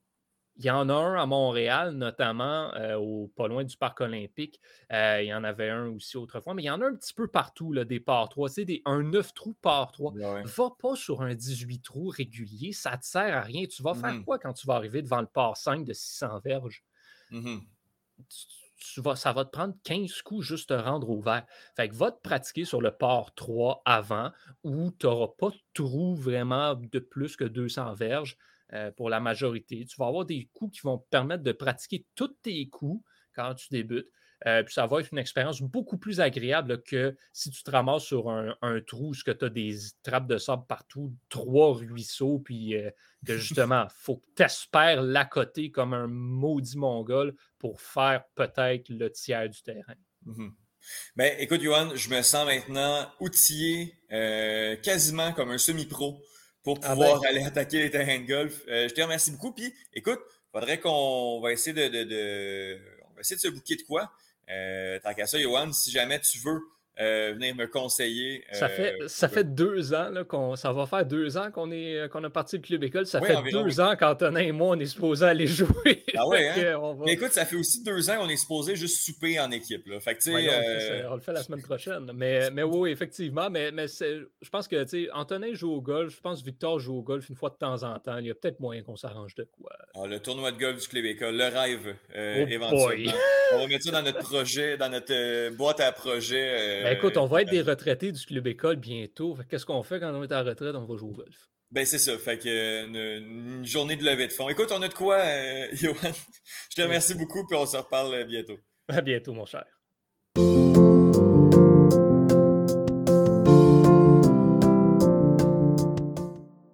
La saison 2022 de la MLB vient tout juste de, euh, de commencer. Elle a commencé la semaine dernière et ben, en fait, pendant les premiers lancers, euh, Thomas était en, chronique, en fait, avec nous pour parler de lutte. Maintenant, on peut vraiment se concentrer sur du vrai sport. Quoique, le baseball, c'est là, là, là, tu vas loin, tu vas loin, tu as ambition. on dirait qu'en une phrase, j'ai réussi à tout, euh, tout, tout frapper comme d'un coup. Euh, ça va bien, Thomas? Ça va très bien, ça va très bien. Écoute, on va euh, commencer. ligue par ligue, commençons, ben Ligue par ligue, il y en a deux. commençons par la nationale. je te pose des questions, justement qui est l'équipe, euh, j'essaie de, regarder, voir s'il y a des noms d'équipes qui me disent quelque chose. Qui est la meilleure équipe de cette ligue-là? Qui devrait terminer au, sommet de la nationale? Ben, J'en ai parlé un peu dans mon, euh, dans mon preview euh, de la saison de quelques semaines, mais les Dodgers, en fait, qui mm-hmm. ont à peu près le meilleur alignement sur papier euh, du baseball, euh, du baseball majeur, non seulement cette saison, mais facilement depuis les 20 et 30 dernières années. C'est complet. Il n'y a, aucun trou véritablement. Euh, peut-être des lanceurs qui sont une petite faiblesse du côté des, partants, en fait, qui mm-hmm. manquent un peu de profondeur, mais même là, c'est quand même très bon du côté des Dodgers. Là, il faut dire que cette, ben, cette année, il faut dire que la saison est vieille d'une semaine. Et euh, de ce qu'on a vu, c'est pas super. C'est un, peu décevant. Il faut dire que les attentes étaient, ils sont, sont, très, très, très, très, très élevées. Euh, dans leur cas, la plupart des observateurs les, voient remporter la série mondiale euh, ou au minimum se rendre jusqu'en série de championnat de la, nationale. Mais ça, je me fais la première série contre, contre les Rockies, série qu'ils ont perdu d'ailleurs. Mmh. C'est un peu décevant. Ils sont bien repris face aux Twins, par contre, on balaye euh, la série avec aussi Clayton Kershaw qui a lancé sept manches euh, parfaites euh, mardi et qui s'est fait, ben, fait sortir du match après ces sept manches-là. décision, décision qui a fait jaser de la part de Dave Roberts. Décision comme ça, mais en même temps, pour jouer l'avocat du diable, c'est compréhensible. C'est seulement le début de la saison. Euh, le, camp a été, le camp a été écouté à cause du lockout. Donc, les lanceurs ne sont pas euh, rendus assez euh, échauffés. puis également, Kershaw a manqué l'entièreté des, séries l'année passée à cause de problèmes au coude. Et c'est en partie à cause de ça que, que, les Dodgers sont fait éliminer, puisqu'ils étaient sur une, sur une, rotation à trois partants pendant presque tout le long des séries. Ils ont juste manqué de gaz à la fin. Mm-hmm. Donc, euh, pour éviter ça, c'est compréhensible, mais en même temps, il y a seulement 23 matchs parfaits dans l'histoire du baseball majeur. Et quand tu as une chance de faire l'histoire, tu y vas. Oui, oui. il reste deux manches seulement. C'est ça, il reste deux manches. Mm-hmm. Il y a seulement 80 lancés d'effet aussi. Donc, euh, mm-hmm. donc c'est une décision un peu spéciale, mais quand même, je serais compréhensible de la part de, de, la part de Dave Roberts. Mm-hmm. Euh, sinon, parmi. Ben, Vas-y, vas-y, je, laisse. Oui. Euh, parmi les autres favoris, euh, on, a, on a bien sûr euh, les, Braves qui n'ont pas de début de saison espéré. justement 3 et 5, mais mmh. ont quand même, malgré la perte de Freddie Freeman, ont un alignement quand même très, très équilibré. juste un peu leur donner le temps de, se, de se réhabituer. eux qui ont un peu, je dirais, le, le, hangover du championnat, mmh comme, comme on le remarque avec quelques équipes euh, en fait, dans, pas mal de tous les sports. Faut dire aussi que le retour de Ronald Acuna, euh, qui va revenir aux, alentours du mois de mai, euh, devrait aider. lui qui s'était déchiré de ligament, ligament antérieur croisé dans un genou l'été dernier. Donc, c'est sûr que le retour d'Acuna va aider grandement les, les, Braves. Mm-hmm. et puis, dans, la nationale, ça fait un peu de tour. Euh, des, favoris, en fait. Il y a, les Mets qui, pour l'instant, commencent pied. Mais ben oui, tes Mets, euh, ça, ça passe quand même pas si mal. Ouais, ben c'est comme un peu l'an dernier, un bon début de saison. Fiche 6 et 2. Euh, après une semaine d'activité. par contre, les Mets ont l'habitude de choquer en fin de saison. ils ont d'ailleurs battu un record l'an dernier de 114 jours en première classe. Et ils ont même pas. Et, et qui n'ont pas terminé avec une fiche euh, d'au moins 500. Euh, ah ouais. C'est la première, la, plus longue séquence, euh, la, plus longue séquence en fait qu'une équipe faisait ça dans, l'histoire des majeurs. donc, écoute, avec les Mets, j'ai tendance à être tempéré, mais il mm-hmm. faut dire que ça commence bien. Est-ce qu'on peut s'attendre aux Pirates de Pittsburgh comme étant encore une fois la pire équipe de la Ligue? ben là, pour l'instant, c'est pas mauvais. C'est pas si mauvais que ça. Fiche de 500, 3 et 3. Ils sont même pas derniers de leur division aussi. Il faut, faut leur donner. Euh, cette honneur revient aux Reds euh, de Cincinnati. Mais vraiment, ces deux équipes-là devraient euh, se battre pour le titre de, pire équipe de, la nationale, avec les Diamondbacks également. Ça commence à aller mieux du côté des Pirates, par contre. Est-ce que, justement, tu as parlé, de, parlé de Cincinnati, les Diamondbacks, que ça risque d'être un petit peu plus difficile également? Est-ce qu'il y a d'autres pires d'autres équipes euh, qui, devraient croupir dans les bas-fonds de, la, nationale? Ben, les Nationals euh, de Washington, qui sont vraiment. qui ont, commencé une reconstruction euh, l'an dernier, mm-hmm. vont, sûrement, vont sûrement continuer. Ils ont un, début de saison correct, ils sont troisième okay. partition avec une fiche de 3 et 5.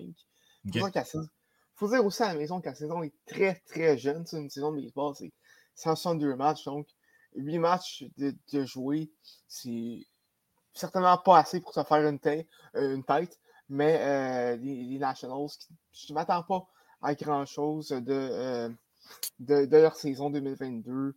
Ils devraient continuer à leur reconstruction, en fait. Est-ce qu'il y, y a des équipes dans la nationale qui, bon, vont peut-être pas finir première, mais ne seront pas dernières et qui vont être vraiment intéressantes à regarder? Y a-t-il des, des, sleepers là, à, à, insérer ou à regarder là, dans, dans cette ligue-là?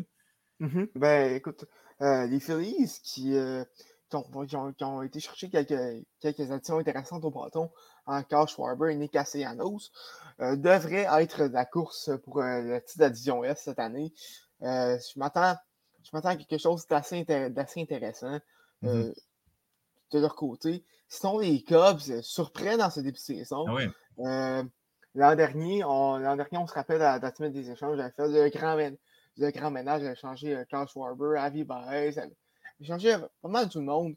Et euh, là, euh, les Cubs qui mènent leur édition, une fiche de 4 et 2, il faut dire que Seiya Suzuki, le nouveau venu qui premier de la, Ligue japonaise, mm. connaît un, début de saison, un début de carrière en fait incroyable. on, parle de, on parle de 7 coups sûrs en 25 apparitions au bâton, une, moyenne, une moyenne au bâton de, 300, de 308 6 points produits et 2. Euh, euh, et euh, excuse-moi, 3 circuits, ce qui mène les majeurs présentement.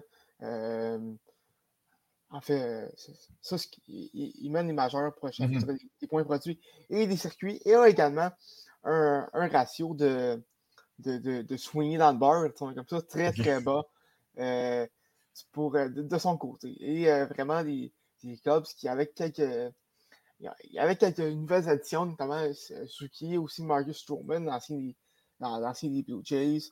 Euh, vraiment un, club qui, qui, pourrait, qui pourrait surprendre, pourrait jouer des, troubles de fête, du moins, dans la course, dans. Ah ouais, hein?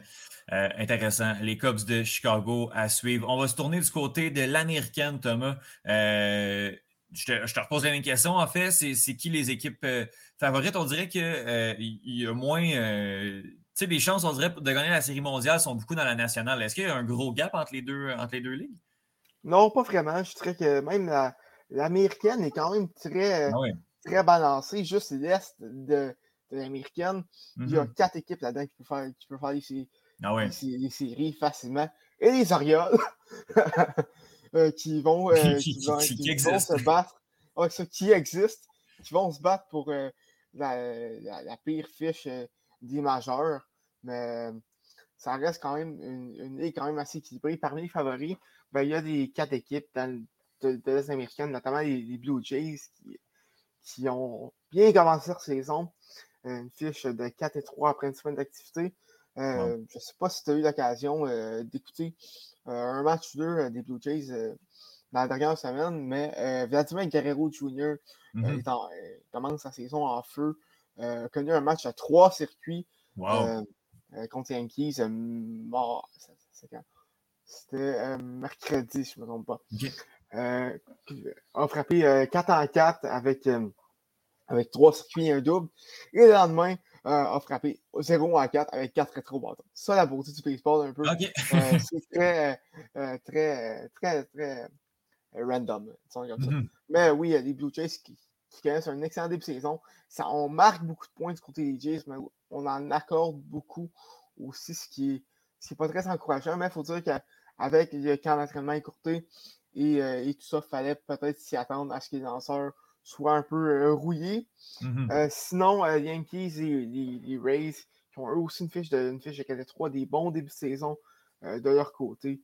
les Rays qui, qui, vont, qui, vont, continuer un peu à, je ne serais pas à dominer la division parce, puisque ça va être quand même très serré euh, dans mm-hmm. cette division-là. Mais, ces, quatre équipes-là que j'ai nommées, les Red Sox aussi, euh, peuvent facilement remporter la division. Ça va être très serré. Ah euh, du côté de la centrale, il ben, faut dire que la centrale, c'est une division qui, qui est quand même faible. pas, au même niveau que, l'an dernier. L'an dernier, c'était hilarant à quel point cette, division-là appartenait aux White Sox depuis le début de ah la saison. là, ça risque d'être un peu plus relevé. Euh, les Tigers qui, euh, qui sont améliorés euh, l'an dernier devraient, l'an dernier et pendant l'entre-saison devraient jouer autour de 500. Les Guardians qui, surprenamment, sont quand même bons. Eux qui ont le troisième plus petit, plus, petite masse salariale du baseball hmm. majeur, ont des bons depuis saison. Steven Kwan, un, recrue qui, qui surprend, a, a battu un record des majeurs pour le plus de lancers avant de, avant de swinger dans le beurre pour commencer une, saison avec 119. Euh, donc, ce gars-là, euh, quand, il, quand, il, quand il se lance, il fait contact. Euh, c'est très, très subtil aussi. Les Twins qui, qui ont. les Twins qui, après une saison misérable l'an dernier, ont, sont, sont, améliorés. donc, eux aussi devraient, pourraient aller chercher l'addition, mais les White Sox, vraiment, qui devraient être l'équipe à battre dans, dans celle-ci. Sinon, euh, euh, euh, dans, l'Ouest américaine, c'est une autre division qui est, qui est assez spéciale, qui, risque d'être assez serrée. En fait, les, les A's qui surprennent vraiment, ah qui ont fait le grand ménage. Je ne sais pas pourquoi. Pour moi, c'est pour célébrer les, 20 ans de Moneyball. Mais, ah mais c'est qu'ils surprennent vraiment avec une fiche de 4 et 3, deuxième de leur division.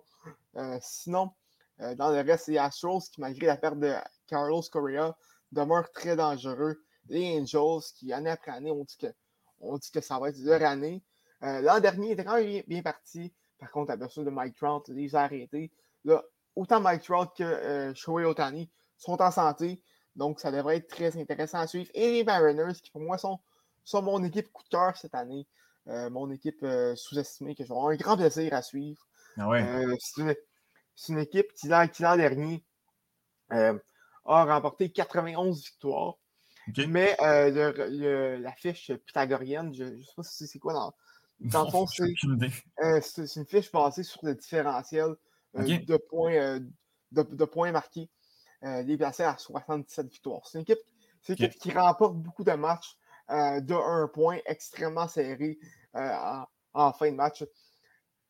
Quelque chose de, très intéressant avec les Mariners, c'est de regarder les graphiques de, de, win, de win expectancy. Euh, dans le fond, les, chances de victoire au, travers du match. C'est euh, à, quel point que c'est des comebacks en, en, fin, de rencontre. Euh, c'est vraiment quelque, quelque chose de spécial à voir. Et en plus, se sont améliorés. On a cherché euh, Jesse Winker, Wayne Suarez, Adam Frazier également. donc, les, Mariners qui, en plus, avoir un bon noyau de jeunes, de, ces vétérans-là devraient être encore plus dangereux euh, que l'an dernier et devraient euh, se rendre euh, en série mm-hmm. ou quand même remporter la division. Donc, cette division-là devrait être très, très corsée. Fait de ce que je comprends, justement, ben, en fait, on dirait que pour, pour, résumer, la nationale a des plus grandes disparités que l'américaine, qui, dans chaque division, il y a au moins trois à quatre équipes qui peuvent aspirer euh, à faire les séries, sauf peut-être dans la centrale. Disons que l'Est et l'Ouest, c'est assez, c'est assez euh, serré. Oui, l'Est, c'est comme la crème de la crème. Et l'Ouest, c'est comme un, peu, je dirais, c'est les moins bonnes équipes, en fait. Donc, mm-hmm. ça va être des équipes qui vont être dans la course aux, séries, mais ça m'étonnerait. Euh, peut-être peut qu'il va y avoir une équipe qui, qui, va, qui va se classer pour, pour mm-hmm. les, wildcards, surtout qu'il y en a trois cette année. Mais ça m'étonnerait de, voir, de voir plus qu'une une, une, une, deux équipes faire des séries dans mm-hmm. cette, qui sortent de cette édition-là tu as parlé, tu as, fait quand même une belle tournée de, toutes les équipes de cette, de cette division-là. Je veux quand même qu'on mette un petit peu plus d'énergie sur les Blue Jays. Euh, tu en as parlé euh, un petit peu tout à l'heure. On s'attend à quoi comme saison? Est-ce que. En fait, c'est quoi les, les, Pas nécessairement ta prédiction de ce qui va arriver, mais c'est quoi les attentes? Parce que euh, on a Vladimir Guerrero Jr., qui est un des meilleurs joueurs de la Ligue.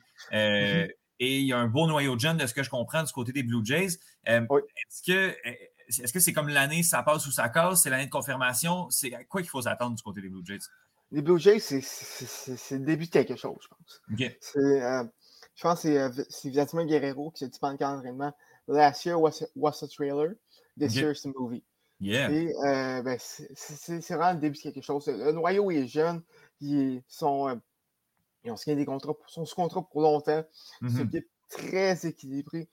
Ont peut-être un ou deux trous dans leur alignement du côté des receveurs. Et au deuxième but, Kevin Bijo, qui, qui je dirais, m'a pas impressionné euh, jusqu'à maintenant en ces début de saison. Mais même là, euh, c'est quelque chose qui peut être adressé à la, mm-hmm. des échanges. Vraiment, ils attendent des, pour les Blue Jays. C'est euh, devraient faire des séries, assurément, sont passés jusqu'au dernier jour de la saison l'an dernier. Et là, avec le spot de plus, on devrait y faire aisément et euh, ben, les attendre. Sûr qu'il faut euh, les garder tempérés, ça m'étonnerait qu'ils se rendent jusqu'en série mondiale, mais tout est possible de leur côté. Euh, ça va être vraiment quelque chose à surveiller cette saison. une équipe qui est jeune, qui est excitante, qui, qui, produit, à l'attaque de manière incroyable. C'est une, des meilleures offensives du baseball l'an dernier. Et là, cette année, devrait, devrait l'être encore plus, malgré la perte de Marcus Semyon. Euh, donc, euh, ça, va être très intéressant à voir du côté des Blue Jays. Les attentes sont élevées. Et puis, euh, tu n'as pas mentionné ou presque Shohei Otani. est-ce que est-ce que tu es satisfait de son début de saison? J'ai vu que ça, ça part tranquillement. Est-ce qu'on peut s'attendre à ce que ce soit encore le meilleur joueur de la Ligue cette année? Ben, j'ai pas eu, l'occasion vraiment d'écouter les Angels, faut dire, cette mm-hmm. semaine. Euh, mais euh, de, ce que je vois des statistiques, euh, c'est sûr que c'est sûr qu'il ne faut pas s'attendre à, à ce qu'il reste une saison comme, comme l'an dernier, en fait. Je, pense que, je pense que ce qu'il a fait, c'est vraiment quelque chose qui, qui, se passe une fois dans une, fois dans une vie. Mm-hmm. vraiment, frapper avec autant de autant de autant de talent et, et lancer quand même quand même bien lancé. Euh, je ne mmh pense pas que je pense pas que ce serait possible. Euh, là, cette saison, c'est un an début de saison, une moyenne de seulement 172. Euh, aucun, aucun circuit. Il faut dire par contre que Otani à sa défense, c'est pas un frappeur de contact en tant que tel. c'est un frappeur de, longue balle, donc la moyenne au bâton ne va pas être élevée. Mais 172, c'est juste horrifique. Mmh ils sont très jeunes par contre. du coup, au monticule, c'est sûr que c'est que, c'est pas ça, va jamais être un gagnant être un gagnant du Cy Young. Mm -hmm. faut se faut, faut, se le dire. Mais euh, là, cette, cette saison, euh, une fiche de 0 et 2, 7.56 de moyenne au bâton, euh, de moyenne, de, de, moyenne de, de points, de points mérités, mm -hmm. 7, 7, points accordés. C'est juste pas euh, pas, euh, ça, fait juste, c'est juste pas bon en fait mmh euh, du côté d'Otani, mais la saison est encore très jeune. faut, laissons, lui le temps de, mmh de, de, se, de se réacclimater un peu. Oui, oui, on ne part pas en peur, on part pas en peur tout de suite avec, avec mais, mais par contre, je ne m'attends pas à ce qu'il remporte MVP encore cette année. OK, OK. Qui va le remporter? Daddy. Quoi? Daddy. Ah oui, ah oui. La, seule raison pourquoi, il n'a pas remporté, c'est à cause que Shohei Otani faisait son, faisait son Babe Ruth. Ouais, ouais. Euh, cette, année, euh, à moins, à moins qu'il y ait un, un candidat qui, qui à gauche, qui arrive, mm -hmm. totalement, il n'y a pas personne qui peut, qui, qui peut s'approcher, surtout s'il continue euh, à son, son niveau de l'an dernier et de ce que je vois dans la dernière semaine, c'est parti pour être ça. Donc, je pense que cette année, personne ne peut arrêter exactement Guerrero Jr. Eh bien, vous l'avez entendu, le 16 avril 2022, Vladimir Guerrero Jr. ne gagnera pas le titre de MVP de la Ligue. Non, il va être gagné. il va être gagné. Oui, non, non, mais justement, parce que tu, tu le dis que, qu'il ne gagnera pas, étant donné que tu n'as pas une bonne, euh, un, bon taux de réussite à tes prédictions. Oh! écoute, celle-là, je suis très en confiance. OK, c'est bon. Ben, écoute, Thomas, je te remercie euh, beaucoup. Je te laisse aller répondre à tes textos. Euh, j'entends que ça a vibré pendant toute la chronique. Fait que, je te remercie beaucoup. Tu viens nous reparler. On va essayer de faire des chroniques MLB, peut-être au mois pour justement au mois ou deux mois pour euh, faire des petits updates de la saison, savoir comment tout ça se, passe. Je te souhaite une bonne saison de balle. Euh, et puis, bonne chance à tes Mets. On, se croise les doigts pour que ça dure. ben, écoute, euh, merci. Bonne saison à toi aussi. puis, on se reparle prochainement. Yes.